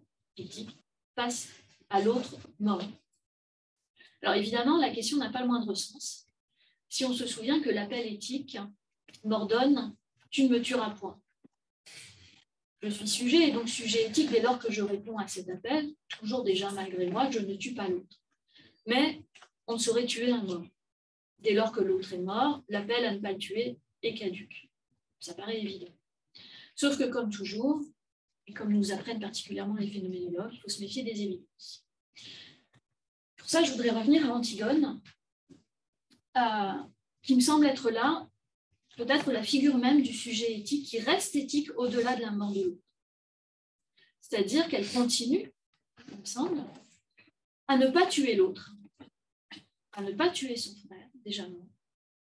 Elle continue à ne pas tuer l'autre envers et contre tout, envers et contre le risque d'en mourir elle-même, et même envers et contre le fait que mort, l'autre l'est déjà. Je me plais maintenant à imaginer Lévinas dialoguer avec Antigone. Antigone lui dirait que l'éthique ne s'arrête pas au seuil de la mort. Certes, dirait-elle à Lévinas, certes, tu as raison, la mort est le sans réponse. Mais elle n'est pas sans appel. Lévinas dit la mort paradigmatiquement est le sans réponse, elle est pure point d'interrogation. Alors on peut se dire que si, en, faisant glisser le vocable, euh, si c'est un pur point d'interrogation, c'est une pure question, peut-être que c'est une demande et un appel. Appel éthique par-delà la mort, appel de Polynice, le frère d'Antigone, mort, mais appel à ce que Antigone réponde de sa survie. Appel à la survie au sens où Derrida nous aura appris ce mot, appel à résister contre l'anéantissement. Alors oui, nous dit Antigone, il est nécessaire, même quand c'est impossible, il est nécessaire de répondre aux morts comme il est nécessaire de répondre aux vivants. C'est ce qui fait de chacun de nous un sujet, c'est-à-dire un sujet éthique, malgré soi pour un autre, vivant ou mort. Alors cet appel résonne d'autant plus fort qu'il est par ailleurs silencieux. Je pense qu'il l'est massivement aujourd'hui. Ce n'est pas une nouveauté par ailleurs, mais quand même. Euh, appel donc d'une éthique de la survie. Appel d'autant plus exigeant que nous sommes peut-être aujourd'hui confrontés moins à la mort qu'à l'anéantissement. Est-ce qu'il euh, me reste un peu de temps? Oui, oui, oui. Alors, je je remets une dose de. Euh, pour expliquer que ce que Jacques Derrida euh, nomme anéantissement, c'est peut-être ce que Jacques Lacan aura nommé seconde mort. Je vais aller vite sur la seconde mort, mais je vais le mentionner quand même. Euh, pour dire que cette seconde mort, c'est une sorte de déchaînement de la mort. La seconde mort libère la mort des chaînes imposées par l'histoire la seconde mort serait l'effacement des traces du passage d'une vie. Cette seconde mort ne s'inscrit en rien, n'inscrit rien, euh, ni un nom sur une tombe, ni même un chiffre sur un registre, ni même les chiffres du Covid. Euh, cette seconde mort ne se, laisse, ni inscrire, ni circonscrire. Et je crois que précisément, c'est ce contre quoi s'insurge Antigone. Contre Créon, qui œuvre à la seconde mort de Polynice, en lui refusant une sépulture, sachant et voulant l'outrage. Il efface. Il efface jusqu'à sa mort. L'être humain, dit euh, Jacques Lacan, l'être humain est un corps parlant, support du signifiant et supporté par le signifiant. Par cette matérialité, dit-il, c'est très beau mot, très beau néologisme, matérialité, disons la matière première du langage. Euh, ça me semblait crucial de le dire ici, parce que ce qui est en jeu, euh, c'est le fait que c'est oui, le fait que l'unicité, je ne parle pas là d'identité, mais plutôt de singularité, d'irremplaçabilité de chaque être humain, qui est inscrite au registre symbolique, ne serait-ce que par son nom, euh, qui le suit jusqu'après la mort. C'est cette marque du langage qui fait qu'un corps parlant n'est justement pas anéanti à sa mort. Il meurt, mais n'est pas anéanti car c'est cette marque du langage sur son corps qui inscrit cet être humain au registre symbolique, registre du langage, qui justement transcende euh, chaque être humain, puisque ce registre du langage existe bien avant la naissance de chacun et bien après ça. Euh, et s'inscrire dans cette continuité, dans cette temporalité qui, nous transcende, euh, permet justement à inscrire la mort versus l'anéantissement. C'est cette inscription symbolique qui fait que la mort n'est pas pur et simple effacement de toute trace. Et c'est cette inscription symbolique qui fait que nous, nous survivons à la mort de l'autre. Je rappelle Derrida, nous sommes structurellement des survivants, dit-il, marqués par cette structure de la trace du testament. Nous sommes marqués par l'autre. Euh, empêcher, au contraire, l'inscription symbolique de l'autre, effacer la vie, la mort de l'autre, c'est lui imposer une seconde mort et nous imposer à nous de vivre sans lui survivre, c'est-à-dire de vivre sans résister à son anéantissement, sans porter la trace de l'autre. Aujourd'hui, il me semble qu'on est à un moment d'inébranlable cynisme en affirmant d'une part que la vie est un bien euh, prescriptible et imprescriptible en même temps, et en même temps euh, en étant témoin euh, d'une possibilité d'anéantir impunément. Pour aller très vite, je citerai juste des, personnes qui, des travaux des personnes aussi euh, qui, euh, sont pour moi importantes pour réfléchir à, cette survie.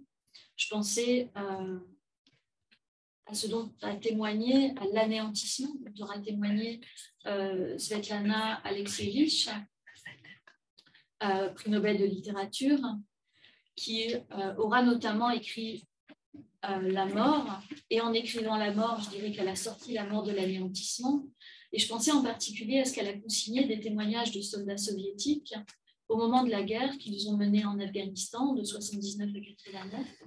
Je voudrais juste citer une phrase de Svetlana Alexievich, c'est dans le, les, le les cercueils de zinc. Euh, je cite donc, en fait, je la cite elle-même reprenant les mots d'un soldat euh, soviétique, un grenadier. J'ai vu, dit ce soldat, j'ai vu qu'en une seconde, il pouvait ne plus rien rester d'un homme comme s'il n'avait jamais existé. On expédiait un uniforme vide dans un cercueil qu'on lestait de terre étrangère pour faire le poids. Anéantissement versus inscription de la mort. Et on le sait, cette histoire-là euh, se poursuit à l'instant même. Par ailleurs, en notre nom, sous la responsabilité de la communauté européenne, il faut compter euh, ceux que l'on ne compte même pas, les morts anéantis, anéantis à nos frontières, dans nos mers. Euh, je pensais au travail de la médecin légiste Christina Cataneo, euh, qui travaille avec toute une équipe euh, à donner un nom aux victimes de la Méditerranée. C'est le, sous-titre de son livre qui s'appelle Naufragé sans visage. Et elle y travaille de manière passionnée et acharnée parce que, dit-elle, ça fonde notre humanité de donner un nom aux victimes de la Méditerranée, c'est-à-dire de sortir ces personnes mortes, de ne pas les ressusciter, mais de les sortir de l'anéantissement. Je pensais aussi à un travail qui m'est très cher, un travail de l'activiste et autrice Marie Cosnay, euh, qui travaille avec les vivants et les morts pour que les uns et les autres se retrouvent euh, ensemble, en famille, euh, par-delà les frontières. Et je pensais aussi, et je m'arrête bientôt, au travail de la psychanalyste Alice Cherky, euh, qui, elle, aura beaucoup travaillé et travaille encore avec les silenciés de l'histoire et travaillé contre la silenciation des vivants et des morts, notamment ceux qui ont subi la colonisation, la guerre et la décolonisation de l'Algérie. Et je voulais citer ces personnes-là, un peu dans le désordre, non seulement parce que ces personnes sont importantes, enfin leur travail et, ces personnes aussi, euh, mais aussi parce qu'il me semblait heureux que la littérature, la recherche en sciences humaines, la médecine portent de tels travaux. Il y, en a évidemment beaucoup d'autres.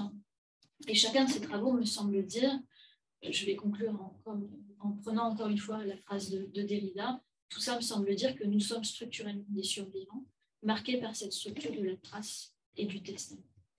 Juste, j'ai dit que je concluais, mais je re, euh, en, une phrase, euh,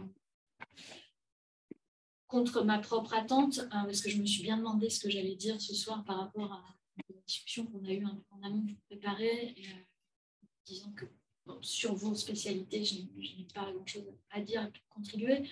Euh, mais en écrivant ça pour ce soir, je me suis dit que ça donnait quand même une certaine boussole éthique, pas une réponse du tout, peut-être c'est heureux, mais en tout cas une sorte de boussole à la question de la fin de vie euh, et euh, la question de la demande à mourir, que, considérer que cette décision indécidable, euh, quelle que soit la décision prise, cette décision indécidable ne se fasse pas en opposant la vie à la mort, la mort à la vie, ne serait-ce que parce que pulsion de vie et pulsion de mort sont toujours inextricablement, inextricablement intriquées, et peut-être décaler euh, la problématique ou, supplémenter la problématique avec cette euh, considération euh, du survivre et de l'anéantir et de préférer toujours, comme dit Derrida, le survivre à l'anéantir. Merci de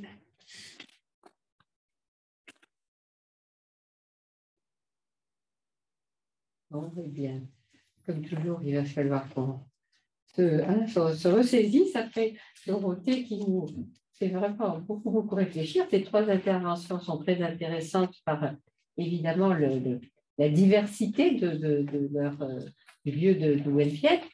Et euh, je vais peut-être euh, nous laisser une petite minute ici et demander à Alain Petit, que je vois dans notre, dans notre liste, si Alain, tu m'entends, si tu es là, si tu as quelques questions déjà à poser, puisque je sais que tu t'intéresses beaucoup à tout cela. Est-ce que tu peux déjà lancer le, débat?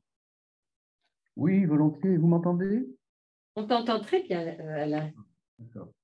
Euh, oui, moi j'aimerais euh, j'aimerais regrouper en fait, sans, perversité aucune, deux, deux éléments que j'ai prélevés dans les, les, deux dernières interventions, puisqu'il me semblait qu'à un moment donné, on évoquait la, la question de la, volonté de mourir, la volonté exprimée de mourir, on se posait la question que je trouve d'ailleurs pertinente de la possibilité de rendre cela protocolaire, pour ne pas dire euh, formalisé, en d'autres termes, l'idée d'un contrat juridique qui tournerait autour de cela, mais aussi précisément euh, la question de la pulsion de mort, euh, n'y a-t-il pas, euh, de toute façon, dans la question qui nous occupe, une sorte de tension très forte entre euh, des processus qui ne parviennent pas au seuil de la conscience et ce que le sujet exprime dans une volonté qu'un juridisme alors nous ferait tenir pour devant prévaloir, sinon pour absolu. Euh, est-ce que, la volonté de mourir euh, est contredite par la, pulsion de, vie, ou bien est-ce que la volonté de mourir traduit la pulsion de mort? Et, euh, et devant cette implication, quelle peut être une réponse appropriée de la part des soignants investis dans les soins palliatifs? Voilà une première question que je pourrais poser. Déjà bien. Merci Alain. Je, peux peut-être tenter une, réponse en m'appuyant euh, sur ce que tu disais tout à l'heure qui, m'a semblé très, euh, très lié à, cette question-là, qui, m'a touchée, euh, qui est justement à force de poser la question explicitement Bon, bah alors, comment vous mourir? Pardon, je caricature mm. vraiment très, très grossièrement. Euh, mais en tout cas, à force de poser une question euh, explicite et euh, dans un cadre protocolaire, etc., et en études juridique, ce qui change quand même la donne aussi, à force de poser donc cette question explicite, peut-être qu'on se donne l'impression d'avoir donné la parole à l'autre alors qu'on l'a silencié, on l'a empêché de parler et qu'il y a une autre modalité d'écoute, une autre modalité oui, d'écoute qui permettrait une autre modalité de parole euh, et qui viendrait non pas dire explicitement la pulsion de vie, la pulsion de mort et la manière dont elles sont impliquées au niveau inconscient, mais qu'on pourrait entendre quand même à bas bruit et voir se manifester, ou par des symptômes, euh, voir se manifester. Ça demande un temps long qu'on n'a pas forcément. Ça demande un temps d'écoute, un temps de parole, un temps de silence, etc. Euh, comment insérer ça dans un cadre protocolaire, juridique, et à un moment donné où justement il n'y a pas le temps, il n'y a pas forcément l'argent pour avoir le temps, ni, suffisamment de temps de vie pour déplier ces choses-là. En tout cas, pour moi, ce serait un peu la réponse que j'aurais. C'est euh, qu'est-ce qu'on se...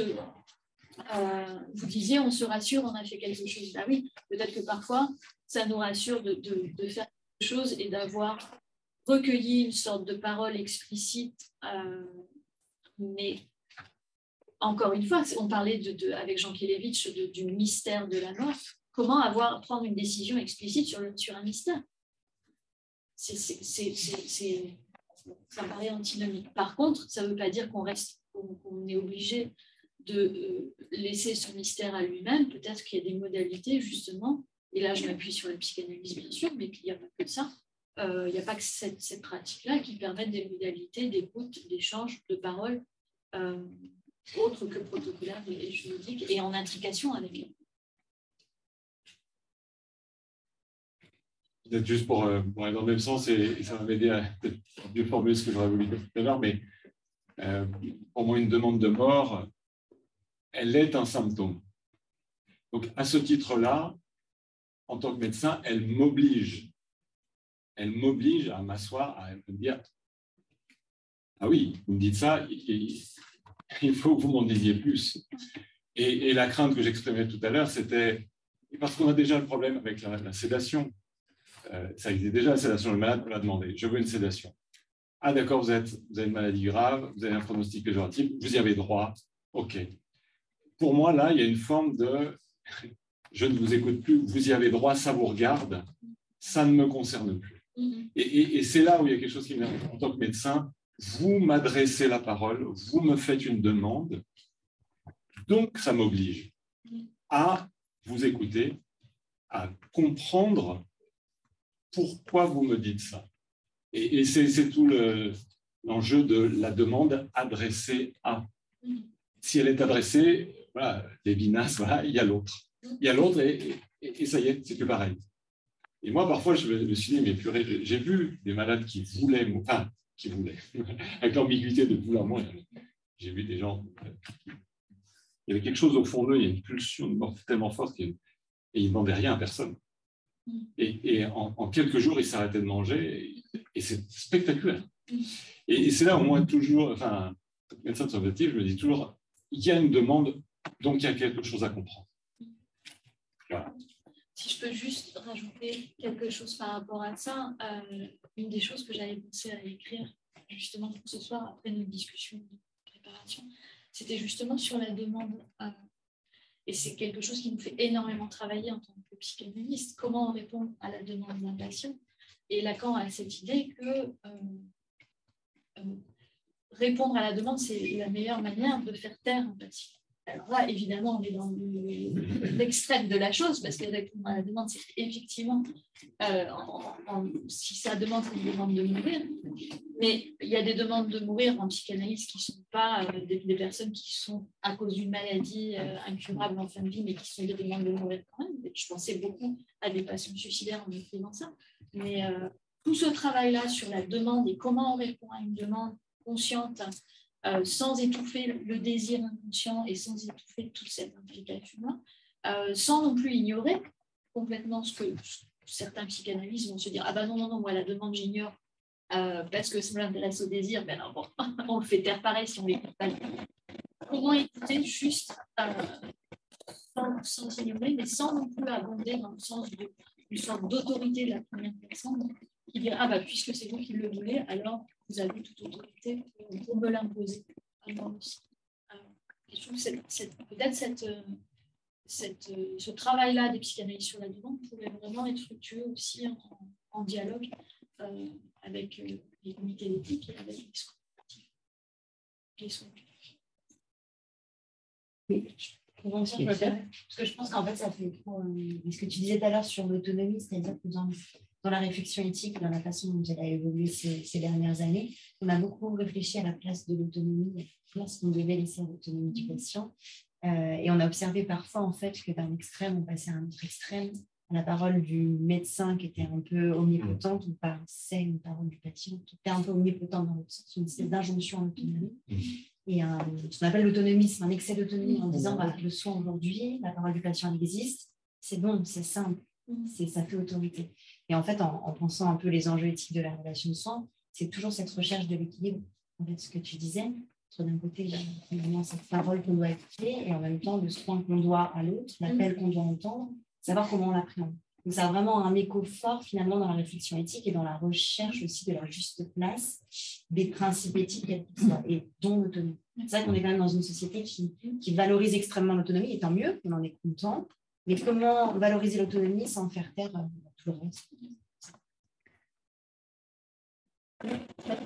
Pour, pour revenir un peu sur ce qu'elle a dit et ce que, ce que dire, moi je me demande si la demande de- à mourir par certains patients, ce n'est pas une pulsion de mort, c'est une pulsion de non-vie. En fait, il, ne veut pas vivre la vie qu'on lui propose sur, euh, sur Et Dorothée a eu cette phrase en disant, à force d'interroger les gens sur comment ils veulent mourir, mais ce n'est pas ça qui fait mal aux gens. Il faut les interroger sur comment vous voulez vivre jusqu'au bout. Et euh, là où, vraiment, j'étais très choqué par ce que vous avez dit, euh, Bruno, parce que la loi n'empêche pas le, dialogue avec les, patients, la discussion. Un patient peut demander en disant j'ai droit à la et on peut discuter avec, euh, avec lui, on peut lui dire mais voilà, qu'est-ce qui ne va pas? Pourquoi vous demandez ça? Et généralement, il ne demande pas de dire je veux mourir parce que je- je veux la mort. C'est je veux mourir parce que je ne veux pas vivre ces derniers instants tels qu'on me les propose et tels que j'imagine qu'ils vont pouvoir être en perte de dignité, en souffrance, etc. Et si on arrive à le rassurer sur cet euh, accompagnement, je pense qu'on peut totalement changer le, la donne et que ça, la loi ne l'empêche pas. Enfin, Oui, oui, oui. J'ai souligné que j'avais provoqué, Oui, mais j'avais caricaturé le propos. Et en même temps, moi, je vois des collègues empêtrés Oui, oui. dans euh, ce processus protocolaire, parce mais, sont mais aussi empêtrés parce clairs. qu'eux-mêmes sont démunis, euh, parce qu'ils sont touchés parce que vivent malades et que, cette culpabilité consciente et inconsciente, elle, elle pousse à agir, elle pousse à l'acte et pousse à trouver une solution. Et si le malade lui-même il a trouvé la solution, tant mieux, ça ne sera pas à moi d'avoir à prendre une décision. Non, mais je, je, dis comme ça, mais les, collègues m'en témoignent. Il a écrit, waouh, j'ai entendu dans des services, mais bientôt ça va être bien, les gens auront dit, on n'aura plus à se prendre la tête. Enfin, mais c'est dit comme ça. hein. Mais, mais c'est pas pour accuser, mais non, mais c'est parce que c'est lourd, c'est empêtrant d'avoir à porter une telle responsabilité. Et c'est pour ça que je pointais aussi qu'il n'y a, pas un tiers symbolique qui dit Eh oh, là, il faut une limite. Et ce que je trouve, euh, paraît être cynisme, je trouve aussi un peu cynique que du coup, euh, ça va être au malade de tout décider. quoi. Le- le- l'obs- C'est au malade de décider quand est-ce que c'est l'obstination. C'est au malade de dire quand la médecine doit s'arrêter. Enfin, c'est dingue. C'est-à-dire qu'il y a- cherche un autre C'est- secours. c'est- c'est un autre secourable et on dit, C'est bah, une mauvaise limiter. interprétation. C'est une mauvaise interprétation. Oui, non, mais c'est c'est aussi une, une caricature. Je force le trait. Je pense que justement, ça, c'est un, ça vient aussi d'une certaine forme de, d'abandon, enfin de, de démission des médecins, des soignants, etc. Parce que comme euh, vous l'avez très bien dit par rapport aux aides-soignantes, mais par rapport à tous les soignants qui sont capables de ça, c'est une équipe totale qui va prendre euh, euh, cet accompagnement euh, en charge et qui va permettre de, de vivre. Moi, je conçois totalement, et moi le premier, je dirais, j'ai pas envie d'un jour euh, qu'on me fasse ma toilette et qu'on mette un bassin pour que, je fasse mes, mes besoins. Et pour autant, le jour où je me retrouverai comme ça, peut-être que j'accepterai, de même que je ne veux pas être paraplégique, que je ne veux pas être ça, parce que je ne peux pas imaginer comment je serais. Et euh, c'est toute la complexité des directives anticipées d'ailleurs, parce qu'on ne peut pas imaginer ce qu'on- la réaction qu'on pourra avoir au moment où on, pourra, on sera dans cette, dans cette situation. Là, juste, j'avais une question, si je peux me permettre, pendant que je parle, après je, je, vous promets, je suis trop bavard. Mais euh, Élodie, tu nous as parlé du comment, du où, du jusqu'où. Moi, il me manque une définition qui, je pense, pose énormément de problèmes quand on entend parler les, les, les- les députés, les journalistes qui font le buzz autour de, de l'euthanasie et de ça. C'est le quoi. C'est quoi la fin de vie? C'est les tout derniers instants des, quelques dernières heures, ça que moi j'appelle l'agonie, et quel cas il y a un accompagnement très spécifique, etc. Dans la loi, quand euh, le droit a demandé une sédation, il n'y a aucune temporalité. C'est-à-dire qu'une personne peut très bien dire je suis atteint d'une maladie grave, euh, non incurable, et qui va évoluer vers la mort, on ne sait pas à combien de temps. Mm. Et c'est toute la c'est là où vient toute la difficulté. Et quand le CCNE a donné son avis en disant peut-être qu'il y a des possibilités de réfléchir, etc., ils avancent six mois, mais pourquoi six mois Pourquoi trois mois Pourquoi un an Pourquoi euh, On n'en sait rien. C'est vraiment Oui, mais ça, c'est vrai que c'est quelque chose qui est intéressant sur les débats sur la fin de vie parce qu'on questionne assez peu finalement la définition de la fin de vie à partir de quand ça commence. Je ne sais pas si on peut délimiter un moment à partir duquel ça commence.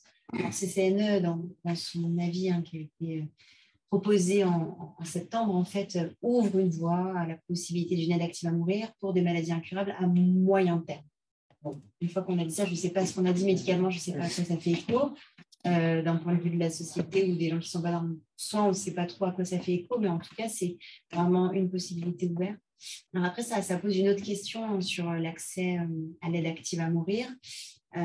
sur si demain il y a une loi qui le permet, qui pourra y avoir accès, avec quels critères, dans quel contexte. Et en fait, j'ai en tête un, exemple assez récent, en fait, je crois, d'une jeune femme qui a accédé à l'euthanasie en Belgique suite à, son stress post-traumatique des attentats qui ont eu lieu à Bruxelles.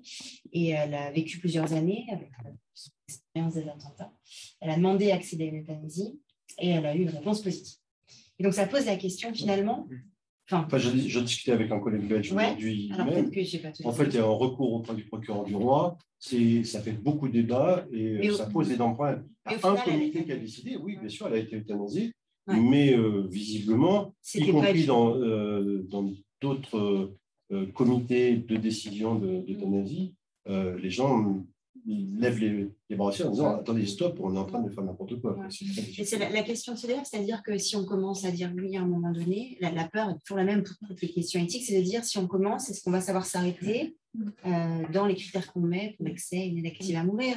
Donc ça s'est posé euh, au début en Belgique enfin il y a une vingtaine d'années en arrière les critères ils étaient restreints en disant une maladie incurable une personne doit réitérer sa volonté dans un délai assez long pour être sûr que c'est bien elle qui parle. Finalement, ça a posé la question. Après, les questions se sont posées sur euh, des personnes atteintes de maladies neurodégénératives, des enfants, des adolescents, des personnes en situation sociale compliquée, emprisonnées ou avec des maladies psychiatriques. Finalement, d'un côté, on peut dire bah, c'est difficile de faire accéder l'aide à mourir quand les capacités à pouvoir décider sont mises en interrogation.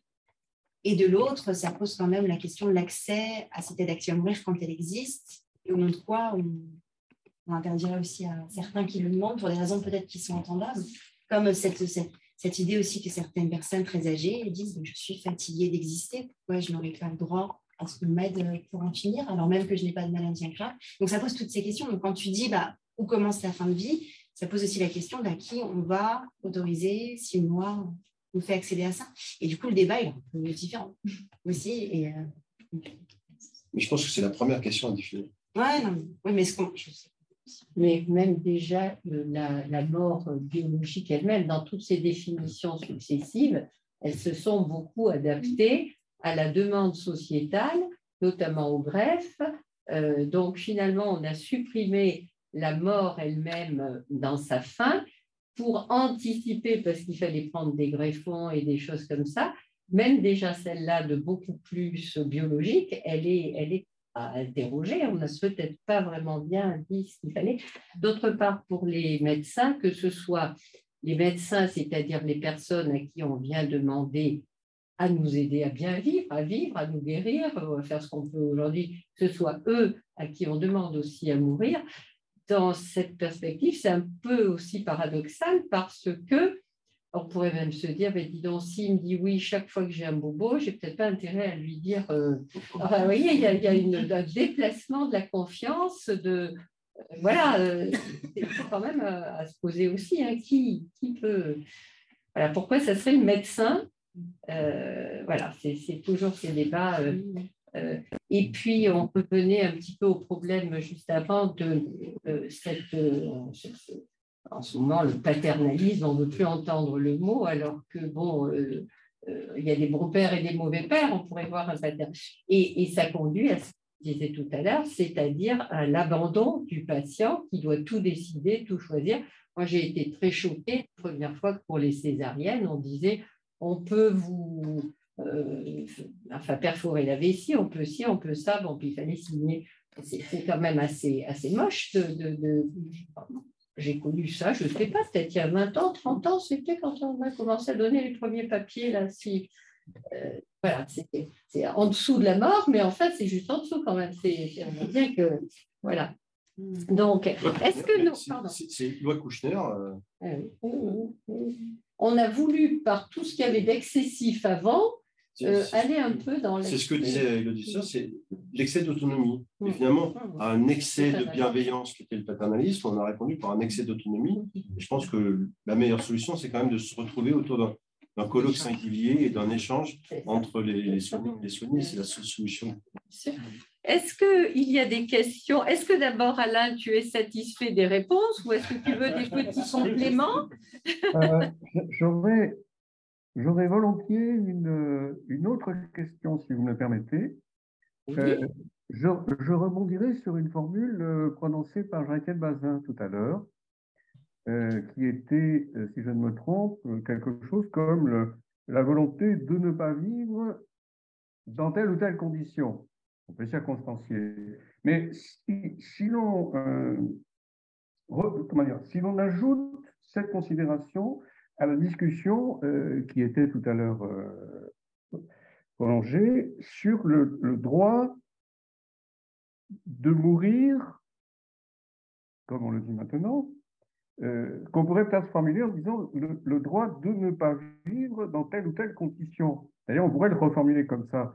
Mais alors, ça devient totalement indéterminé. Le, le, droit de ne pas vivre dans telle ou telle condition. Si, si ce n'est pas le médecin qui effectivement doit s'en trouver chargé euh, ultimement, bah, c'est le sujet, dans, toute la force du terme, qui va se trouver euh, en quelque sorte chargé de décider de ce que vaut sa vie. Et alors, euh, vous pouvez toujours fixer des limites légales, mais ces limites légales ne résisteront pas longtemps. Voilà la question que je voulais vous soumettre.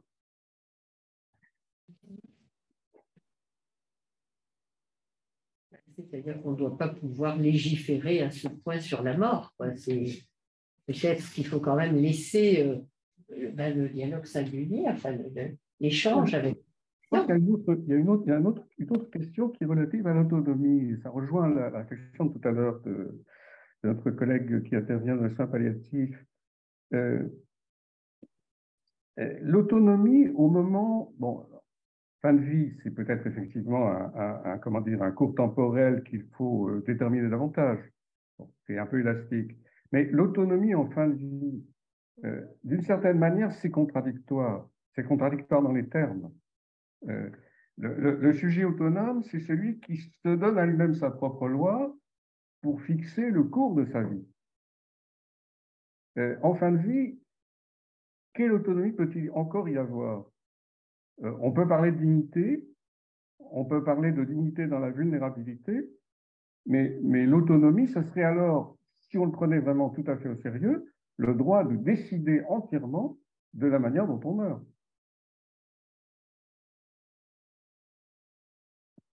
Bien répondre parce que je n'ai pas pu la, lire pas mais ma conclusion c'était l'autonomie, pour moi, ça ne se respecte pas, ça se cultive. Vers l'autre, L'autre est là pour m'aider, enfin, pour cultiver mon autonomie. C'est euh, Jean-François Malherbe, un peu d'éthique, qui dit le, cultive l'autonomie d'autrui et la tienne s'en trouvera euh, grandie de surpoids.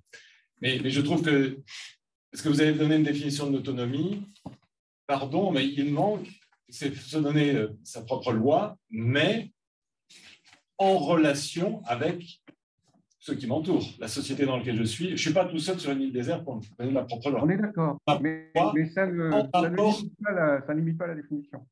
Et, et, ce que, ce que j'ai voulu illustrer avec euh, ce, ce, soin très intime avec les soignantes, il me semble que dans, dans cette grande vulnérabilité extrême, on a l'impression que ce patient n'a plus d'autonomie, et ben, s'il y en a encore une qui est là pour cultiver l'autonomie de ce patient qui est encore capable de tenir sa brosse à dents et elle va lui tenir la main pour lui faire son soin de bouche. Parce qu'elle a senti que pour ce monsieur, c'est vraiment important de faire par lui-même. Et, voilà, je, fais exprès de donner cet exemple très simple, mais que j'entends souvent, parce que je vois cette délicatesse qu'il y a à cultiver l'autonomie de celui qui est là, qui est très vulnérable, et pourtant dont j'ai le souci et dont j'ai le souci de préserver l'autonomie qui lui reste. Et, je vois l'effet que ça a sur un patient qui, retrouve un sens à la vie qu'il est en là, malgré euh, la vulnérabilité, la souffrance, la dépendance. Donc, euh, voilà, moi, c'est ce qui me porte dans mon, ma pratique euh, quotidienne.